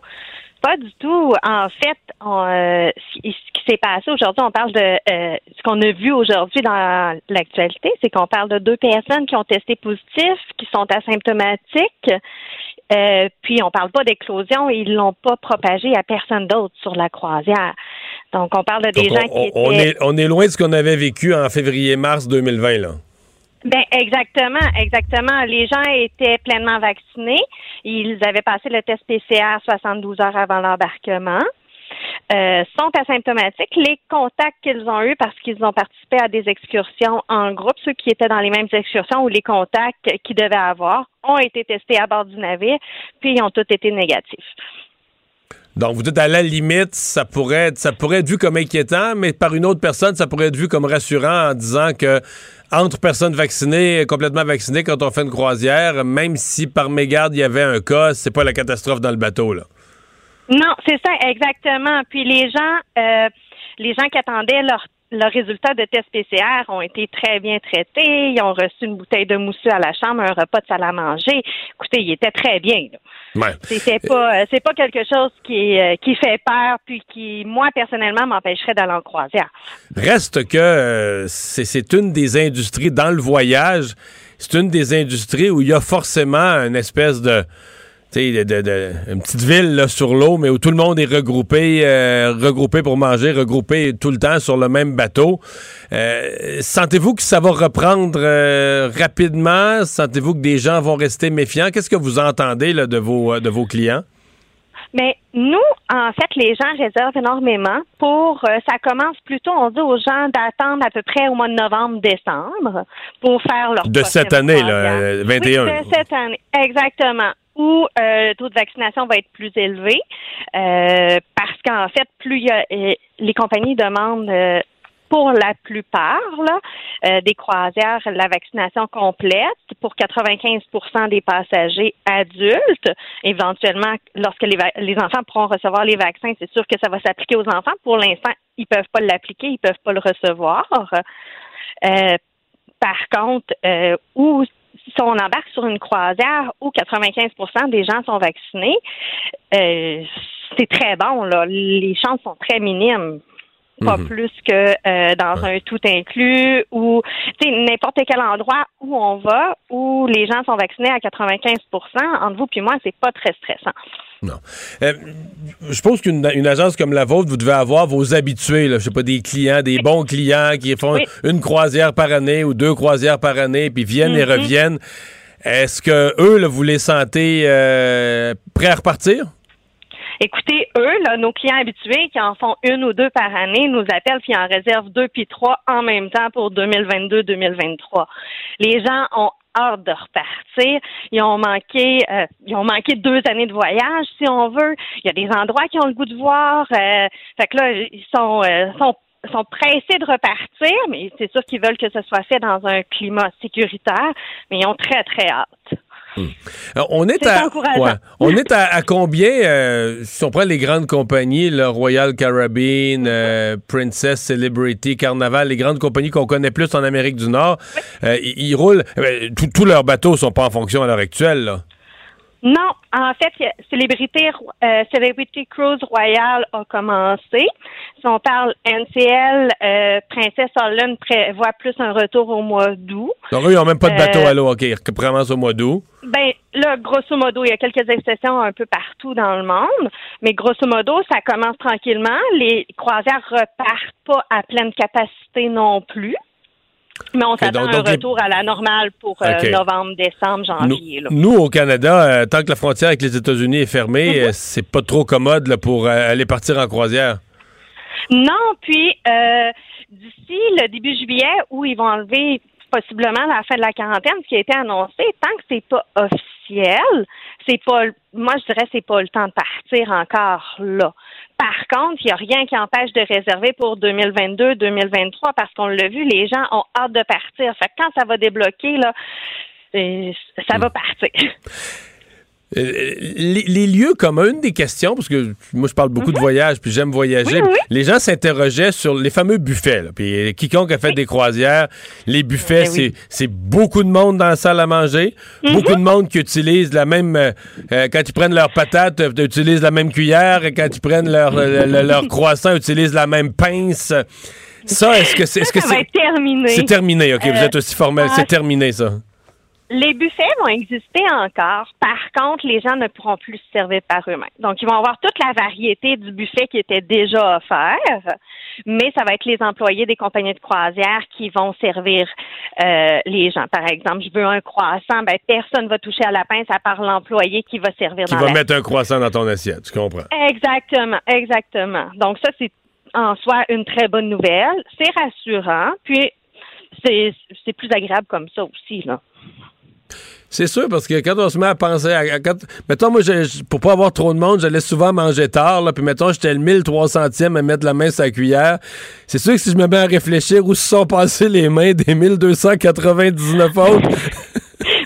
Des fois, on est mieux de pas y penser. Ah, là, je suis pas dédaigneux, fait que j'y pense pas, mais c'est ça. Faut pas y penser, vous dites, Mais- vous dites bien. mais, Euh, C'est pas pire que la poignée de porte au centre d'achat. Ah non, absolument, absolument. Vous avez entièrement raison. Non, mais j'allais vous demander à, à quel moment, puis là, je, vous- je vous demande d'être prophète, mais risquez-vous, vous connaissez l'industrie.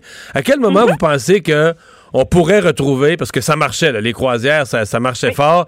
Euh, le, le Mhm. rythme, mettons, là, de Noël euh, 2019, là, avant la pandémie, si vous aviez à vous risquer, à quel moment vous pensez qu'on va retrouver ça? Euh, 2023, Noël 2022, 2023? Oh, non, non. Moi, personnellement, je pense avant ça. On a Avant beaucoup ça? de réservations pour janvier, février, mars 2022. Euh, Fait que vous pensez que l'hiver prochain, ça va être repris à fond de train, là? Oui, oui, définitivement. Si les gens sont vaccinés, s'ils demandent, ben, comme qu'ils font présentement pour cet été, ils demandent la double vaccination, les preuves euh, vaccinales. 95% des gens sont vaccinés. Ils enlèvent les quarantaines obligatoires pour euh, les gens euh, avec preuve vaccinale rendus au Canada. Fait que moi, je pense que oui, ça va rouler vraiment. On voit plusieurs navires qui commencent à se remplir pour janvier, février, mars. Là. Puis Je Ben- vous dirais pas que les gens vont nous appeler pour partir au mois de juillet. Ça, c'est sûr. De toute façon, il est tôt un petit peu. On va se laisser le temps d'analyser le tout. Mais par contre, janvier, février, mars, euh, c'est c'est un go. Puis, euh, les, les croisières, dans la plupart des cas, sont remboursables jusqu'à soit 90 ou 60 jours avant le départ. Donc, les gens qui réservent, ça leur laisse quand même jusqu'au mois de septembre, octobre pour voir l'évolution, l'évolution des mesures, puis l'évolution de la pandémie aussi. Donc, euh, il y, a y un caractère remboursable pour rassurer le consommateur, là, pour encourager le consommateur à se commettre à, à un paiement. On lui dit, si, si tu peux pas partir, ce sera remboursable. Exactement. Donc, ça fait pas peur. On dit on réserve, puis dans le pire des cas, on annule, puis c'est tout. C'est remboursé. Bien, on va vous souhaiter que tout ça euh, aille bien. Euh, Patricia Gravel, merci d'avoir été là. Mais merci à vous. Conseillère en croisière euh, chez Croisière pour tous. Le remède à la désinformation. Mario Dumont et Vincent Dessureau. Cube Radio. On continue notre tournée du Québec, euh, des euh, régions touristiques, des régions à visiter pour vous donner des idées pour vos vacances. Et les habitués de l'émission le savent, on le fait avec comme guide touristique nos députés de l'Assemblée nationale. Euh, Aujourd'hui, on s'en va dans le coin de Vaudreuil, euh, par là la députée Marie-Claude Nicole, la députée libérale de Vaudreuil. Bonjour. Bonjour, bienvenue dans le comté de Vaudreuil. Bon. Euh, un, beau triangle entre la rivière des Outaouais, euh, la, euh, le- le- la frontière de l'Ontario et le fleuve Saint-Laurent. Euh, un, un- un- un très, très, très beau coin où il y a, il y a beaucoup d'eau, là. hein? Oui, on est entouré de plans d'eau. Ouais. Les sept municipalités, le comté de Vaudreuil a sept municipalités, puis les sept municipalités ont des euh, ont accès à l'eau. Ouais. Et avec le pont de l'île aux Tourtes, on peut se rendre, maintenant qu'il est rouvert. Oui, sinon il y a un autre accès. Il y a deux accès, là, soit le pont de l'île aux Tourtes ou soit le pont de Galipo via l'autoroute 20. Ouais. Mais là, si on veut être un bon touriste, on arrive par ni un ni l'autre. Là, on arrive par la traverse d'Oka. C'est plus pittoresque, non? Oui. Oui, euh, oui, on peut arriver à Hudson dans le côté, dans le comté de Soulanges. Puis c'est vrai que c'est resté vraiment beau. Puis même l'hiver, il y a la traversée sur la glace là, qui se fait. Là, c'est, c'est vraiment beau, mais euh, il est sécuritaire, là, le pont de l'île aux. Là, je, je rassure tout le monde. Oui, oui, oui, on a compris ça. Je cherchais une façon plus pittoresque d'entrer dans ce dans, dans votre coin de pays. Euh, ceci dit, une- je, me suis promené dans le Québec. J'ai jamais utilisé cette traverse-là. Je passais devant d'un côté et de l'autre, mais je l'ai jamais emprunté. Il faudrait que je fasse ça un, un jour. J'adore les, les- les plans d'eau, j'adore les traverses. Euh, Parlez-moi un peu de- du comté de Vaudreuil. Qu'est-ce qu'on qu'est-ce qu'on va faire dans votre coin? Ben, le comté de Vaudreuil, euh, c'est c'est particulier parce que c'est une région, euh, puis c'est euh, c'est c'est à proximité de Montréal, fait qu'on peut venir passer une journée, ou sinon on peut y venir et séjourner deux ou trois jours. Il y a plein de belles choses à faire, beaucoup d'activités euh, familiales, beaucoup de choses à faire en famille. Puis euh, la première, ma première recommandation, là, si vous si vous venez dans le comté Oui. de, de Vaudreuil, c'est de passer au parc historique de la Pointe du Moulin à Notre-Dame de l'île Perrot. Ça se trouve à être euh, c'est plus facile d'accès par le pont euh, Galipo, donc le Ouais. pont de l'autoroute 20. Euh, on se rend là dans le fond de Notre-Dame de l'île une magnifique municipalité euh, qui, euh, a beaucoup, beaucoup d'agriculture. Puis le c'est un, un des seuls endroits au Québec, je pense qu'il reste deux endroits au Québec où il y a des moulins à vent qui tournent encore, qui sont encore fonctionnels. Donc, il faut venir voir ça. C'est vraiment, c'est très Donc, un moulin à vent fonctionnel. oui, oui. Les ailes tournent encore. Il y en a, seulement deux au Québec là, que, ça tourne encore. Puis ce qui est particulier, c'est que c'est euh, c'est en, en 73, le gouvernement du Québec a procédé à un échange de propriété avec le gouvernement fédéral. Donc, euh, la province a obtenu le site de la Pointe du Moulin en échange de celui des Forges Saint-Maurice à Trois-Rivières. Euh, puis depuis ce temps-là, ben il y a eu euh, des pavillons qui ont été euh, qui ont été euh, montés avec des, des expositions. Il y a des sentiers, il y a un club nautique, on peut louer des kayaks, euh, il y a des salles de mariage, on peut faire des pique-niques. Il y a des expositions l'été, il y a le festival La Soupe, il y a le festival de voitures anciennes. Il faut aller voir sur le site là, mais c'est c'est un endroit qui est vraiment magnifique. Oui. Euh, c'est un- aussi une région où il y a, corrigez-moi là, mais euh, euh, votre comté, le comté voisin, une super brochette de terrain de golf, là. Oui. Une Ben, impressionnante comté- brochette de terrain de golf. Juste dans le comté de Vaudreuil, là, il y a quatre terrains de golf. Euh, la, la ville de Notre-Dame de l'île Perrot en a deux.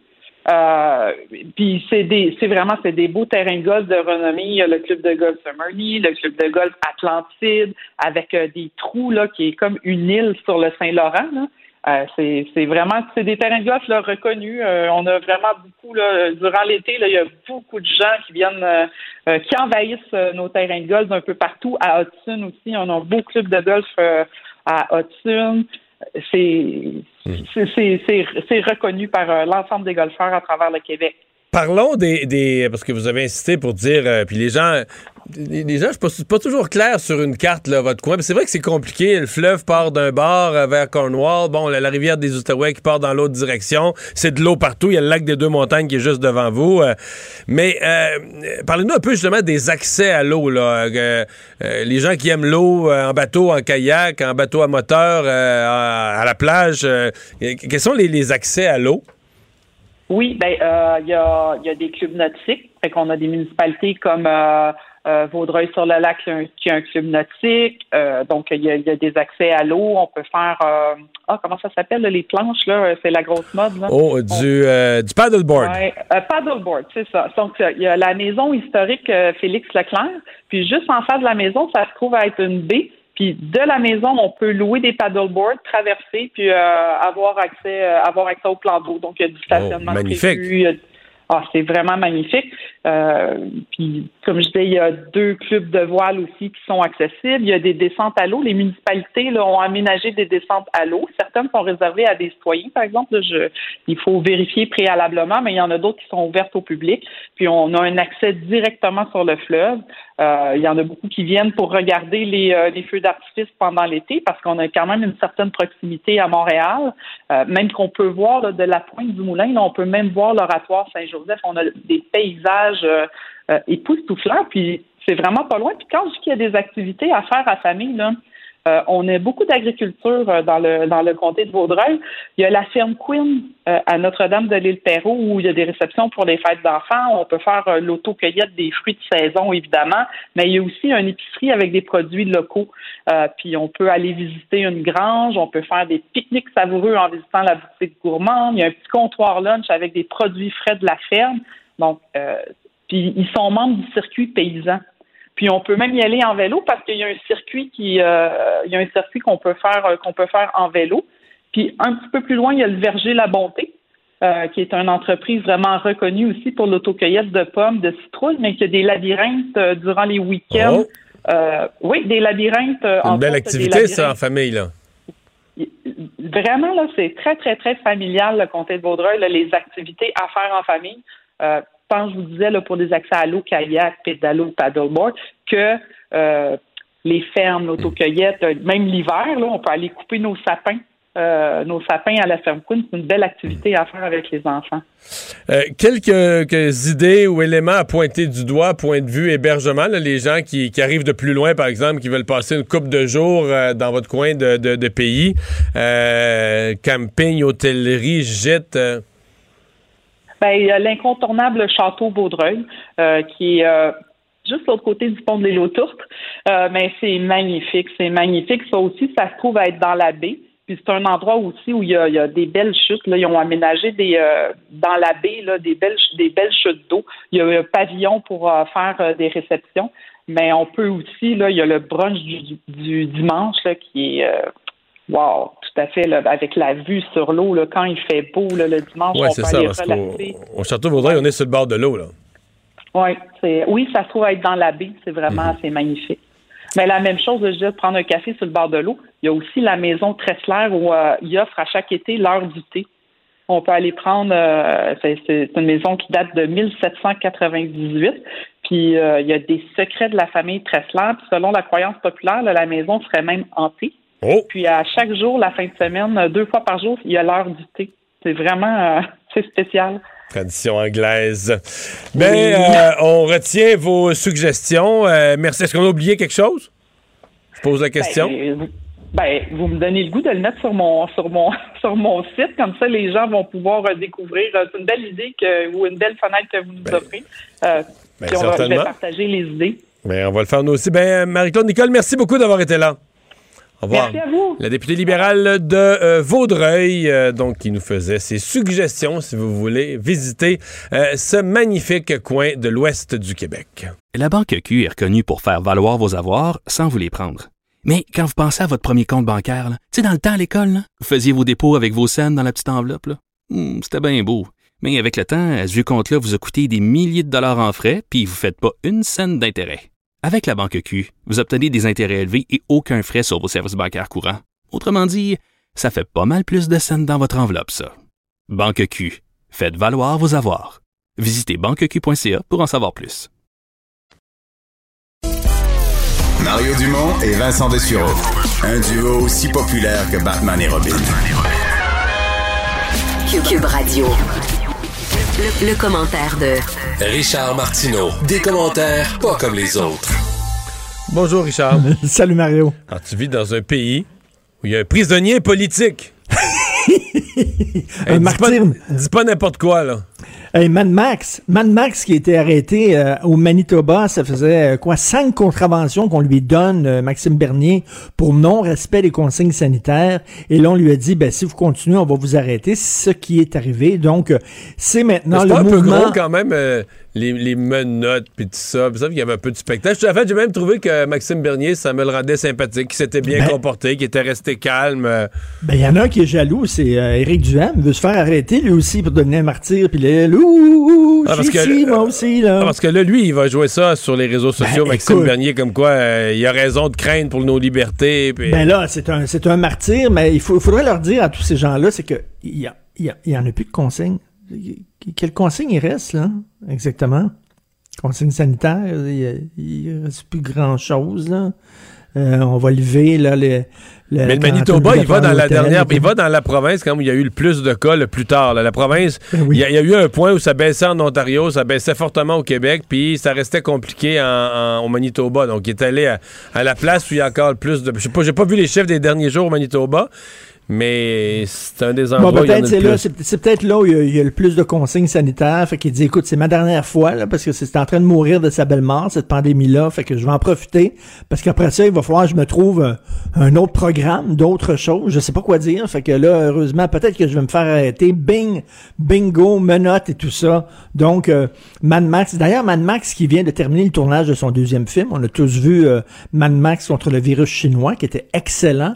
Mais là, c'est Mad Max contre les maoïstes qui vont sortir bientôt et ça, ça risque d'être vraiment bon. Alors, il a écrit sur Twitter que tous les partis politiques fédéraux étaient infiltrés de maoïstes euh, parce que, effectivement, il y a une députée conservatrice, eh, écoute, conservatrice, pas une députée du Parti libéral, une députée conservatrice qui a écrit sur Twitter un message qu'elle a effacé peu après, mais elle a écrit qu'elle s'excusait d'être blanche et cisgenre. Cisgenre, pour ceux qui savent pas, c'est lorsque ton genre est le même que ton sexe. Mettons, t'es un sexe masculin, genre masculin, t'es cisgenre. Et elle, elle a dit, euh, bon, je m'excuse d'être blanche et cisgenre. Fait que lui, il dit, tabarnouche, même le Parti conservateur est infiltré par les woke. Les maoïstes sont partout, dit-il. D'après moi, ils ont kidnappé Erin O'Toole, ils l'ont remplacé par un répliquant, un robot.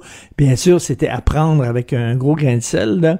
Puis, Ouais, mais euh, c'est ça, parce que là, il a dit, euh, quand ça a été repris, là, entre autres par le journal, il a dit, Maxime Bernier, que les gens étaient idiots de pas reconnaître son humour.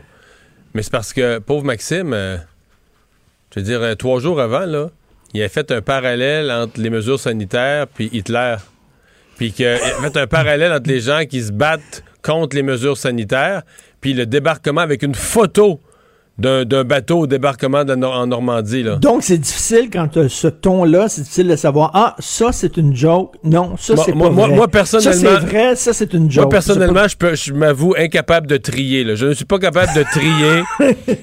Si je regarde ses propos de la dernière année liés à la pandémie, quand il fait semblant de pas comprendre c'est quoi une maladie contagieuse ou tout ça, je, peux- je ne suis incapable de trier euh, les jokes puis les fois où il se prétend sérieux parce que ça a toute l'air d'une grosse joke. Ben ouais, est-ce qu'il croit, lui, que effectivement les gens qui sont vaccinés peuvent être aimantés? Je sais pas s'il est Ben- rendu là, mais quasiment, là. Quasiment.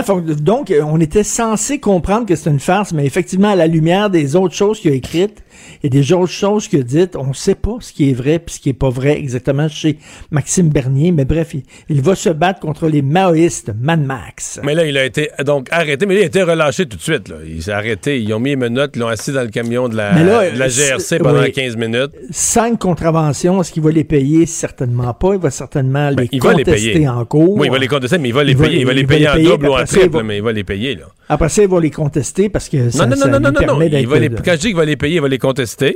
Il va perdre, parce que tout, ils ont tous perdu. Là. Il va les contester, il va perdre, puis là, il va les payer en double. Après ça, il va pouvoir dire qu'on vit dans une dictature euh, sanitaire. Et parce qu'au moment où il va les payer, il n'y aura peut-être plus rien de la pandémie. Il va juste avoir des souvenirs. Euh, les, les, euh, les zones bleues, les espaces bleus créés par le gouvernement, tu penses quoi de ça? Ben, c'est une bonne idée. Je l'ai lu ce matin, puis effectivement, moi, je crois qu'il faut euh, souligner euh, les, figures légendaires du Québec. Il faut se péter les bretelles. Il faut parler de notre histoire. Moi, j'aime beaucoup aller à Paris. Et à Paris, il y a toujours des plaques partout. Un tel a vécu ici. euh, Un tel de tel homme de la résistance a été fusillé ici avec quatre de ses compagnons. Tout ça. C'est toujours l'histoire est toujours présente au Québec. Ça nous manque. Donc, l'idée est bonne. Moi, je me dis, attends une minute là c'est parce qu'on n'est pas en 1970, 1980. On est en 2021. Fait que là, quand tu vas arriver avec les noms là, que tu vas vouloir honorer, les têtes hommagées, pas les têtes fromagées, mais les têtes hommagées. Qui est Là, encore gens- acceptable selon les standards Et woke? t'as- bon, attends une minute, là, il, y il va y avoir trop de blancs, trop d'hommes hétérosexuels.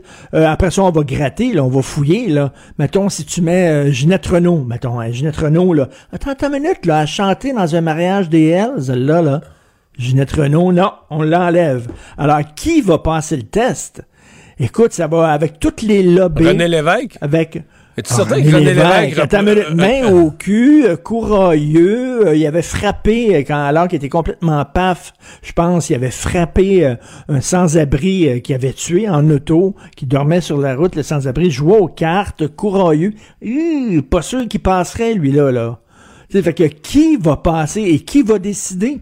Tu sais qu'au musée Grévin, t'as peur, avait... peur que tout ça reste vide, là. On met des grandes salles, mais on, Ben, on peut, je- plus, je on peut plus rien nommer de notre histoire qui est encore acceptable aujourd'hui. Je, je sais pas, il va y avoir Webster, le rappeur à Québec, là, qui lutte contre le racisme. Il va y avoir une photo de Webster, puis euh, c'est à peu près tout, là, je pense. Qu'est-ce qui va, qu'est-ce qui va passer? Le test? Non, non, Ben, mais... Catherine Dorion? Pas de joke, là. Catherine Dorion, ouais, peut-être. Quoique j'ai reçu un, un- un courriel en disant que Catherine Dorion était une espionne. J'ai reçu ça, ça a l'air qu'elle a étudié dans, dans une école d'espions. C'est un enfant qui circule sur les médias sociaux. Mais bref, écoute, euh, je sais pas. Euh, Champlain, sa femme avait 14 ans, pédophile. La femme de Champlain avait 14 ans, pédophile. Donc, euh, écoute, là, euh, je sais pas, Ben, avis, des tous Ormeaux. ceux- tous ceux qui ont eu de pré- des Ormeaux, Ben- s'est battu contre les Indiens, là. C'est un méchant raciste colonisateur. Qui va rester là? J'en ai aucune idée. J'ai très hâte de voir ça. Ça va être un maudit casse-tête et tu vas voir les Peut-être qu'on pourrait, acrobaties. peut-être qu'on pourrait rendre hommage à nos plantes. Pas des plantes vénéneuses. Oh! Parce qu'il y a des plantes carnivores là, qui mangent des insectes. C'est pas très bon, ça. C'est vrai. Tu, là, tu viens de me, ça- tu viens de un- ramasser ça solide. Bon. Euh, attends une révi- à quand une révision euh, complète de la rémunération des médecins? Tu te réfères sans doute à cette prime oxygène? Oui, mais surtout ce que j'ai appris en lisant euh, le texte du journal euh, sur la prime oxygène, c'est que, bon, les, les médecins sont payés par acte. Donc, ils ont posé tel acte dans la journée. Là, il y a un code qui va avec l'acte et il y a un tarif. Et là, là, bon, ils font... Mais le manuel euh, de, de, facturation comprend 12 000 actes. OK, c'est la liste, c'est 12 000 actes, chacun avec leur code et leur tarif fixe. T'imagines la bureaucratie, la papasserie. Et veux-tu bien dire, est-ce qu'on qu'on paye les professeurs comme ça en disant, là, tu as corrigé un examen, ça c'est temps. Ça c'est temps, c'est un acte, c'est ça. Tu as effacé le tableau, ça c'est un autre acte, c'est 10 piastres. Toi, tu t'es pointé à l'heure à ta classe, c'est un acte. Écoute, euh, il y a un enfant qui a pleuré puis tu l'as consolé, ça c'est un autre acte. Ben non, on dit t'es un employé de l'État, t'es un fonctionnaire, on te paie tant par semaine ou tant par année. Puis all. Comment ça se fait qu'avec les médecins, on est arrivé avec un fouillis pareil? Mais là, cela dit, là, là, quelqu'un qui, quelqu'un qui veut changer Hey, la ça. rémunération des médecins. j'allais t'amener là, là, mieux tu penses-tu que lever de bonheur en tabarnouche, là. Mais, mais, est-ce que ça serait logique? Ben oui. Ben, ça a déjà été Ben discuté oui, de ne ça plus rémunérer logique. les médecins à l'acte. À l'acte. Mais c'est une chose de les rémunérer à l'acte. Mais on s'entend, prends la prime oxygène. Au-delà de la rémunération à l'acte, par exemple, pour une chirurgie, une visite, des actes précis, c'est que, tu sais, la prime jaquette, la prime pour arriver à l'heure, la prime oxygène, on s'entend qu'on s'est négocié toutes sortes de patentes qui, qui caricaturent la notion de rémunération à l'acte. Oui. Euh, en plus. Ben oui, tu mets tes gants, c'est un acte. Tu, c'est quoi, te laver les mains euh, quand t'es médecin, est-ce que c'est un acte aussi? Tu sais, ça me fait penser euh, au cadre supérieur d'une entreprise. là, ils ont des actions, ils ont un salaire, mais ils ont toutes sortes de clauses dans leur contrat qui fait que euh, on te paye ton, ton, euh, ton condo, on va te payer ton auto, t'as des perdièmes, t'as des voyages, t'as des actions, t'as ci, t'as ça, puis finalement, bon. Et c'est un peu ce qu'on a fait avec les médecins, on a ajouté toutes sortes de bagosses, mais là, quand t'es rendu à 12 000 actes, et les médecins eux-mêmes qui sont enregistrés, hein, qui sont incorporés finalement, qui sont des entreprises et non des salariés de l'État, non des fonctionnaires, ce qu'ils devraient être, même eux autres disent, écoute, on passe notre temps à faire, euh, à faire de la paperasse. En fait, c'est pas eux autres, c'est leur secrétaire médical. C'est ça qu'ils font. Les secrétaires médicaux, c'est ce qu'ils font. Ils remplissent les, les formules pour les médecins et tout ça. là. Mais euh, qui va avoir le courage de euh, s'attaquer à la rémunération? Est-ce que l'ADQ Mais- avait quelque chose là-dessus? Est-ce que tu avais une proposition, toi, là- là-dessus? Pas, l'époque? pas- pas directement là-dessus, mais en fait, euh, c'était tout le décloisonnement du système de la santé, Ben en commençant par une certaine privatisation, en commençant par euh, renverser la façon des hôpitaux de, de- de- d'être, d'être payés. Mais euh, là, euh, quand même, aujourd'hui... euh, au début de la semaine, Christian Dubé a dit qu'il voulait réformer la santé. Aujourd'hui, euh, François Legault a, a- a redit ça, que, puis entre autres, les, les médecins, les omnipraticiens, qu'il était mieux de se préparer à une, une discussion. Et il, il s'est dit, il y a quelque chose d'intéressant qui se passe. Le gouvernement part du succès de la campagne de vaccination Oui. pour dire il y a moyen de faire quelque chose de notre système de Ben- santé. Quand c'est désclérosé, là, quand c'est débureaucratisé, il y a moyen de réussir des choses dans notre système de Et santé. Pierre- Pierre-Olivier Zappa avait écrit un excellent texte dans le journal en disant ben pour la première fois je me senti je me suis senti comme un comme un client et non comme un patient. On paye hein? Parce que les gens qui disent c'est gratuit service de santé c'est pas vrai on paye. Mais là il dit j'en ai eu pour mon argent et j'ai été respecté. J'ai été vraiment euh, euh, pris comme un, client, un consommateur finalement et effectivement tout le monde qui est allé se faire vacciner c'était incroyable les sourires c'était beau c'était efficace et tout ça et euh, c'est- on a vraiment comme euh, une mentalité de privé qu'on a qu'on a, approché la vaccination avec une mentalité d'entreprise privée qui euh, qui offre un service à, à ses clients et donc euh, monsieur Dubé il dit ben pourquoi on pourrait pas partir de ça et essayer de réformer le système de santé avec cette mentalité là tu dis enfin enfin va-t-il réussir à le faire? À suivre. je sais pas, à suivre tout à fait. Et euh, bon gin tonic pour tout le monde et bon week-end. On se reparle lundi. À lundi, bye bye. Salut. La Banque Q est reconnue pour faire valoir vos avoirs sans vous les prendre. Mais quand vous pensez à votre premier compte bancaire, tu sais, dans le temps à l'école, vous faisiez vos dépôts avec vos scènes dans la petite enveloppe. Hmm, C'était bien beau. Mais avec le temps, ce vieux compte-là vous a coûté des milliers de dollars en frais, puis vous ne faites pas une scène d'intérêt. Avec la Banque Q, vous obtenez des intérêts élevés et aucun frais sur vos services bancaires courants. Autrement dit, ça fait pas mal plus de scènes dans votre enveloppe, ça. Banque Q. Faites valoir vos avoirs. Visitez banqueq.ca pour en savoir plus.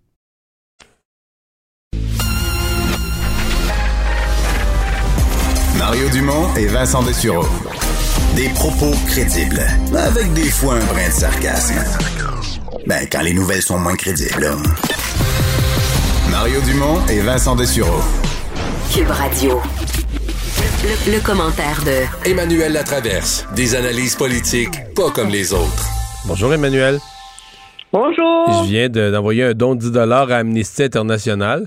Il y a 6 pour une campagne pour la libération de Raif Badawi, puis 4 pour la libération du prisonnier politique Maxime Bernier. Quoi? C'est pas une belle contribution, Non, ça? mais- à la- Mais c'est son rêve qui s'est réalisé, hein? C'est sûr, hein? C'est sûr, ils ont fait le plus beau cadeau. Je vois les réseaux sociaux, puis tout ça, puis les gens sont partis mettre ça. Il a comme prouvé son point, là. Non, mais il a prouvé qu'il servait à quelque chose en vie. Se faire arrêter. Faire arrêter, faire parler de lui. Ouais, le pire, c'est qu'il a bien fait ça. là. Il est resté poli, courtois. L'arrestation, à mon avis, c'est un peu ridicule d'y mettre les menottes puis tout ça. C'est un peu bidon. Là. En même temps, tu voyais qu'il était comme content de ça. Il disait son heure de gloire, de prouver Non, que...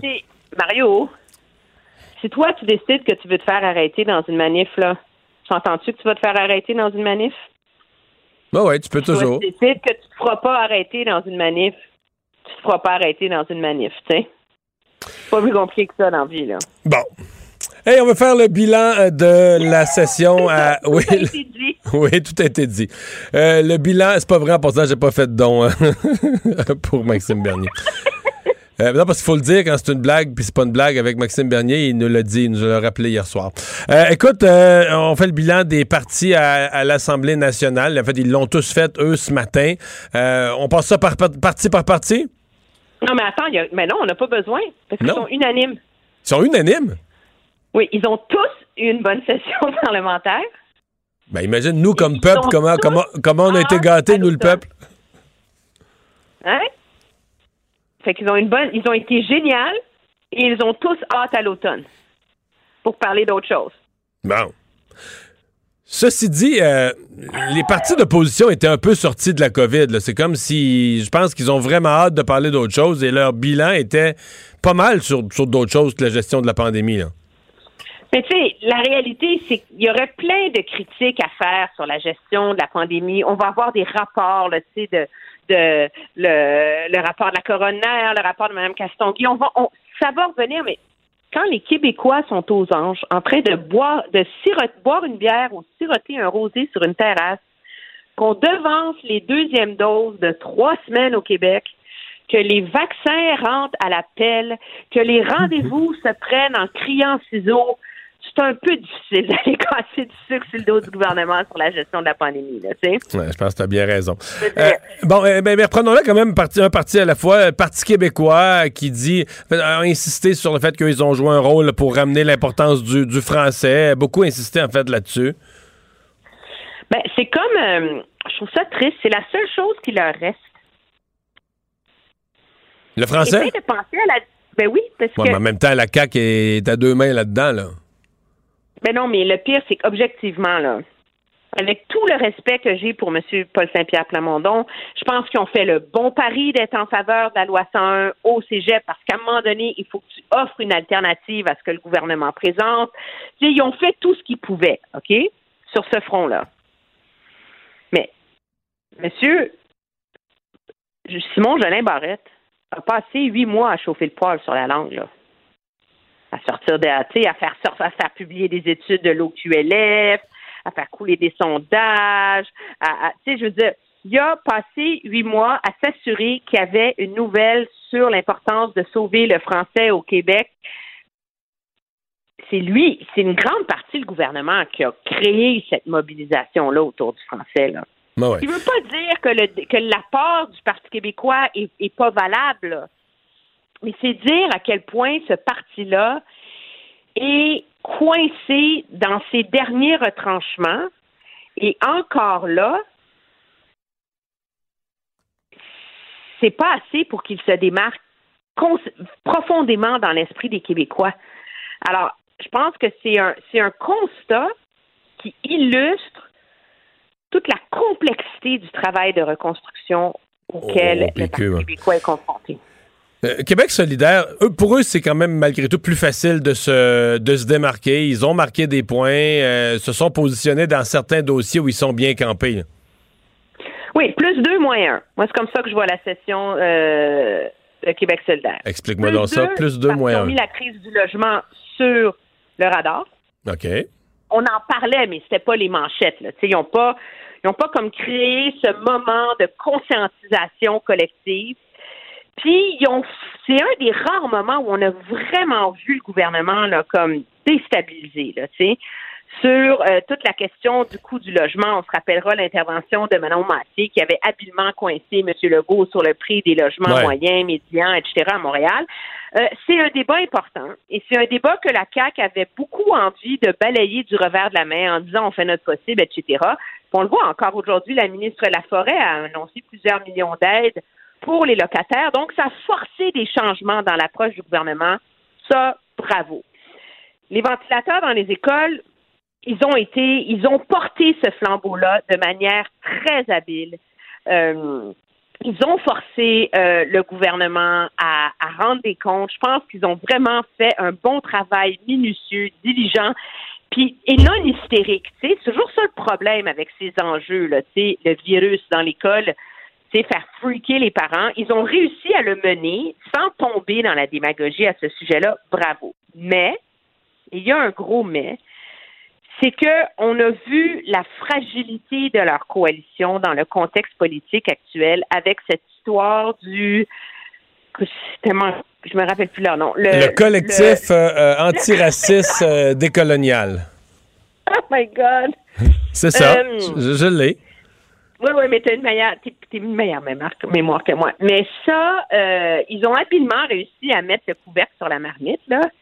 Mais il y a un gros signal d'alarme là-dessus. C'est que sur les enjeux, pas identitaires, mais les, les enjeux de mobilisation de la gauche inclusive, euh, c'est très difficile de trouver le point où tu es militant très, très fort, comme les Québec solidaire, mais sans tomber dans le woke, le dérapage et le délire où le monde décroche. tu sais. Ouais. Et ils sont, ils sont, ils, ils- ils sont sur cette, euh, sur cette ligne-là euh, assez souvent. Il faut passer euh, aux, aux libéraux. euh, est- est-ce que, est-ce que tu considères que l'opposition officielle et, et sa chef sont, sont bien campés? Ben, ils ont fait un bon travail. Moi, j'ai vu une chef de l'opposition officielle qui a trouvé sa voie cette session-ci, euh, qui a gagné en assurance, qui a quand même évité, réussi à, à surmonter, rappelle-toi, la crise Pierre Arcan en début de session. Ouais. On a réussi à mettre ça derrière nous. Moi, je trouve ça intéressant. Un parti qui veut se renouveler et qui le fait par des positions importantes sur la langue française, sur l'économie. Euh, est-ce que ça va, est-ce que Mme Anglade va avoir le temps d'ici 2022 de, de renouveler son parti, non seulement en termes de contenu, mais dans l'esprit des électeurs? Je ne suis pas certaine, mais elle a fait un travail minutieux de fond, discipliné, et ça, je pense qu'il faut lui lever notre chapeau. Et elle n'a pas baissé les bras sur la question de l'enquête publique indépendante sur la gestion de la COVID. Euh, et elle a réussi à faire sortir François Legault de ses gonds. Alors, objectivement, comme chef d'opposition, elle a réussi son pari. Dans la mesure où c'est impossible de challenger ce gouvernement-là qui est tel, qui maîtrise tellement l'art d'être au diapason avec tous ces sondages de l'opinion publique. Et ce premier ministre qui s'est fait un devoir d'être le reflet des Québécois, euh, que c'est très difficile pour eux de se tailler une place, mais je pense qu'on a vu un parti libéral qui s'est s'est trouvé là euh, cet hiver par rapport à ce qu'on avait connu il y a un an. Et certainement une chef là, qui, est, qui est bien installée dans son siège et que, donc que le caucus n'a pas le choix de, de respecter et de suivre. Euh, la semaine prochaine, parce que là, on n'a plus de temps, mais la semaine prochaine, on fera de façon plus large le bilan euh, du, du gouvernement, pas juste de la conférence de presse de François Legault aujourd'hui, mais de la saison Mais faisons politique. ça lundi. Faisons ça lundi, ma chère. Bonne fin de semaine. Bye bye. Au revoir. Pour une écoute en tout temps, ce commentaire d'Emmanuel Latraverse est maintenant disponible dans la section balado de l'application ou du site cube.radio. Cube Radio. Tout comme sa série podcast, Emmanuel présente un balado qui vous fera découvrir qui sont les hommes et les femmes derrière nos politiciens. Le hockey a tellement évolué, les jeunes maintenant, ils ont des skills comme ça se peut pas. Puis ces kids-là, ils rêvent à... Jean-François Barry. Un animateur pas comme les autres. Bonjour Jean-François. Hey, salut Mario, comment Et ça va? Ça va bien? Tu veux qu'on s'amuse à faire, maintenant qu'on connaît les quatre équipes qui sont dans le carré d'as, qu'on s'amuse à voir de quoi auront l'air ces deux séries. On parlera du Canadien en deuxième. Commençons par Highlanders euh, Tampa Bay. Oui, parce que c'est la première qui va débuter euh, dimanche. Donc, euh, c'est une reprise de l'année passée. L'année passée, Tampa Bay avait battu les Islanders de New York. Donc, les- malheureusement pour les Islanders, on re- ils retrouvent encore le Lightning de Tampa Bay, une puissance dans la Ligue nationale sur leur chemin. Euh, les Islanders ont beau être euh, bien dirigés, il y a un esprit de corps dans cette équipe-là. Euh, reste que, à mon avis, le Lightning est beaucoup trop fort. Le Lightning qui a appris à travers les années à gagner des matchs euh, 6-4 mais aussi 2 à 1. Ils peuvent jouer tous les styles. Ils peuvent jouer euh, un, style ping-pong avec de la relance, comme ils peuvent jouer une game de patience.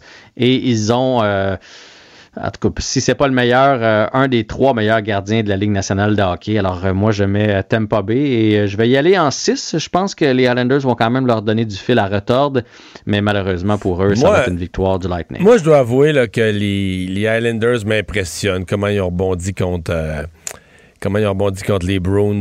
Puis Contre les Pingouins aussi. Oui, oui, effectivement. Contre les Pingouins aussi. contre les de l'arrière. ouais. Et- Mais, euh, je vais mettre le Lightning pour une seule raison à la fin. Oui, il y a le talent, mais plus le fait qu'ils sont les champions de la Coupe Stanley, puis c'est- toujours un avantage. L'équipe qui a gagné la Coupe Stanley, qui a l'expérience, a plus d'expérience des séries, etc. Je vais dire avantage, mais je me méfie énormément des Highlanders, de leur capacité à se regrouper, à jamais abandonner. Euh, ils, ils sont fatigants à affronter. Euh, je vais Ouais. dire euh, je vais dire en 7, tiens. Puis il y a quelque chose qui, qui se passe aussi avec les Islanders parce que c'est la fin du Nassau Coliseum. hein. À partir du moment où les Islanders sont éliminés, ils joueront plus jamais là-bas. là. Fait que l'époque de Mike Bossy, puis Brian Trottier, puis Denis Potvin, puis tout ça. Puis euh, lorsqu'ils faisaient face à l'élimination contre les Pingouins, euh, les gens sont allés en pensant que c'était le dernier match. Puis finalement, ils ont survécu. Puis là, là les gens, c'est plein. Là, c'est une des plus belles ambiances dans la Ligue nationale euh, présentement. Les partisans sont dedans. Alors ça, ça peut jouer en leur faveur. Ça va être une belle série, euh, série à suivre. Puis c'est deux styles complètement différents. Alors, euh, ça commence dimanche. Les Canadiens Vegas? Canadien Vegas. Ça commence lundi. J'espère d'ailleurs. Accumule des heures de sommeil, Mario, en fin de semaine. Oui, j'ai vu passer euh, ça, les games sont à 9 h. J'ai pensé tout de suite à toi. J'ai fait, Oh. Ouh, Mario va trouver ça plate. Ouais, ouais, ouais. 21h les deux lundi, mercredi.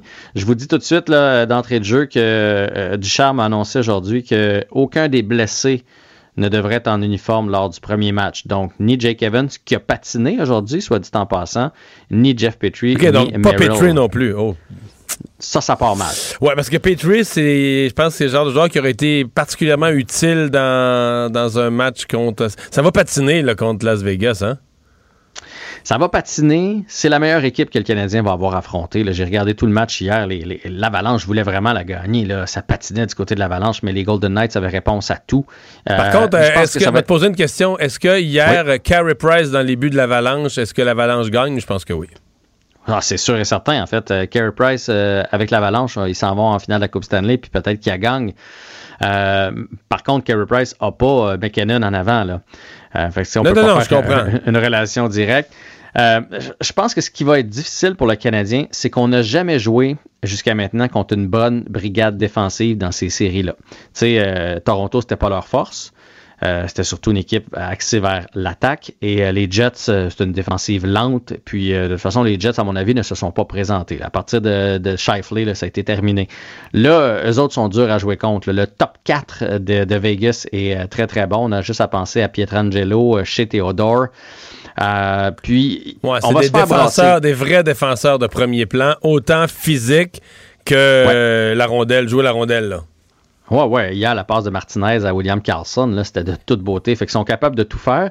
Et ils vont être dans le visage des joueurs du Canadien. Eux autres, ils se compliquent pas la vie. là. C'est drop dans le fond, puis frappe. Puis il y a une équipe qui nous a joué comme ça cette année. C'est les Flames de Calgary. Ils jouent exactement comme ça C'est contre un les, désastre. Ouais. Fait que moi, je pense que là, le Canadien a un gros, gros, gros défi. Je souhaite évidemment une victoire du Canadien, mais je vais pencher du côté de, de Vegas, puis je vais même y aller en 5. Oh boy. Je suis plate, hein? Mais je vais pour le Canadien en 7, moi, tiens. Ah ouais? Mais J'espère- donne-moi tes arguments.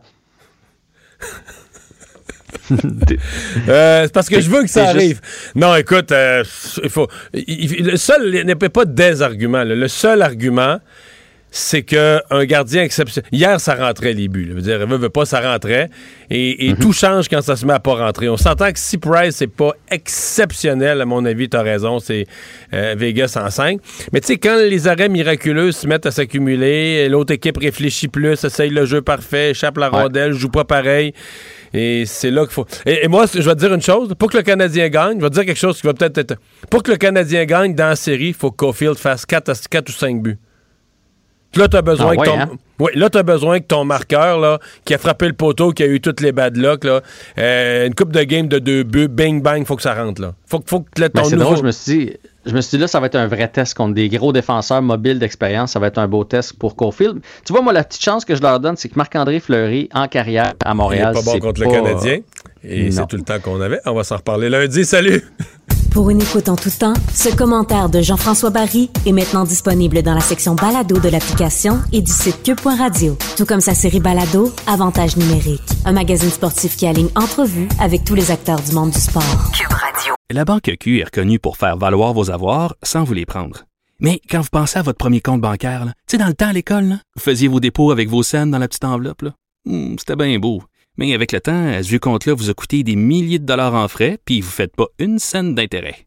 Avec la banque Q, vous obtenez des intérêts élevés et aucun frais sur vos services bancaires courants. Autrement dit, ça fait pas mal plus de scènes dans votre enveloppe, ça. Banque Q, faites valoir vos avoirs. Visitez banqueq.ca pour en savoir plus. Mario Dumont et Vincent Dessureau. Joignez-vous à la discussion. Appelez ou textez le 187 Cube Radio 1877 827 2346. Cube Radio. Cube Radio. En direct à LCN. Joue Mario Dumont dans son studio de Cube Radio. Alors, Mario, fin de session parlementaire. Euh, parlons des oppositions d'abord. Assez difficile pour eux de se frayer un chemin là, au milieu d'une pandémie à gérer avec des, élus qui gouvernent dans l'urgence et par décret de, mois en mois. Ben, toujours un rôle difficile, euh, l'opposition. Euh, on le sait. Bon, quand le gouvernement est populaire, ça l'est d'autant plus. Puis quand il y a une situation de crise, ça l'est encore plus. Tout ça étant dit, moi, je, je trouve pas que l'opposition a fait un mauvais travail euh, du tout. Euh, on voit Mme Anglade, je considère. D'abord, elle, elle s'est vraiment installée dans, sa, son rôle de chef de l'opposition officielle. Quand j'ai installé dans le rôle, autant dans être à l'aise, bien occuper le poste, à la période des questions, comme dans d'autres travaux parlementaires, d'autres moments officiels importants. Autant en termes de diriger son caucus, euh, parce que c'est ça aussi, être, être chef du parti de l'opposition, c'est que le caucus, il faut que tu navigues ça. Là, au début, on sentait, il y a eu l'affaire Pierre Arcan, tout ça, ça a compliqué la vie comme chef. Mais là, on la sent bien installée, son caucus, c'est derrière elle, etc. Donc, euh, euh, non, je, considère euh, même bon, Québec solidaire, le Parti québécois, ont mis des dossiers sur la table.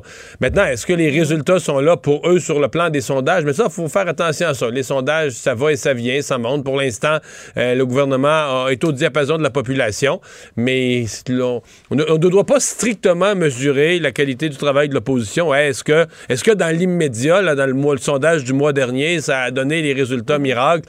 Euh, tu sais, parfois, ça arrive plus tard. là. Tu fais ton travail correctement, puis ça, euh, t'en, récoltes des fruits. Oui, ça peut être assez volatile. Euh, maintenant, François Legault s'en sort comment? Son gouvernement se fait reprocher là, justement de gouverner par sondage, mais, mais le fait est que les, les sondages sont bons pour lui. Oui, mais ça reste un problème, cette affaire-là. là. Trop de sondages, là, ça reste un, un problème auquel ils vont devoir faire euh, très attention. Euh, bon, il y a eu la- la- l'affaire de Pierre Fitzgibbon à la fin de la session qui a laissé une tâche au dossier. Mais euh, il il reste une chose, là. Dans cette session et dans cette saison politique, euh, t'avais la pandémie. La deuxième vague a fait mal au Québec. La troisième vague a fait souffrir les gens terriblement parce que là, ça s'étirait. Et là est arrivé comme espoir la campagne de vaccination. Et Sophie, euh, la réussite de la campagne de vaccination, et là, il faut rendre le crédit à Christian Dubé. C'est lui le pilote de cette affaire-là, mais...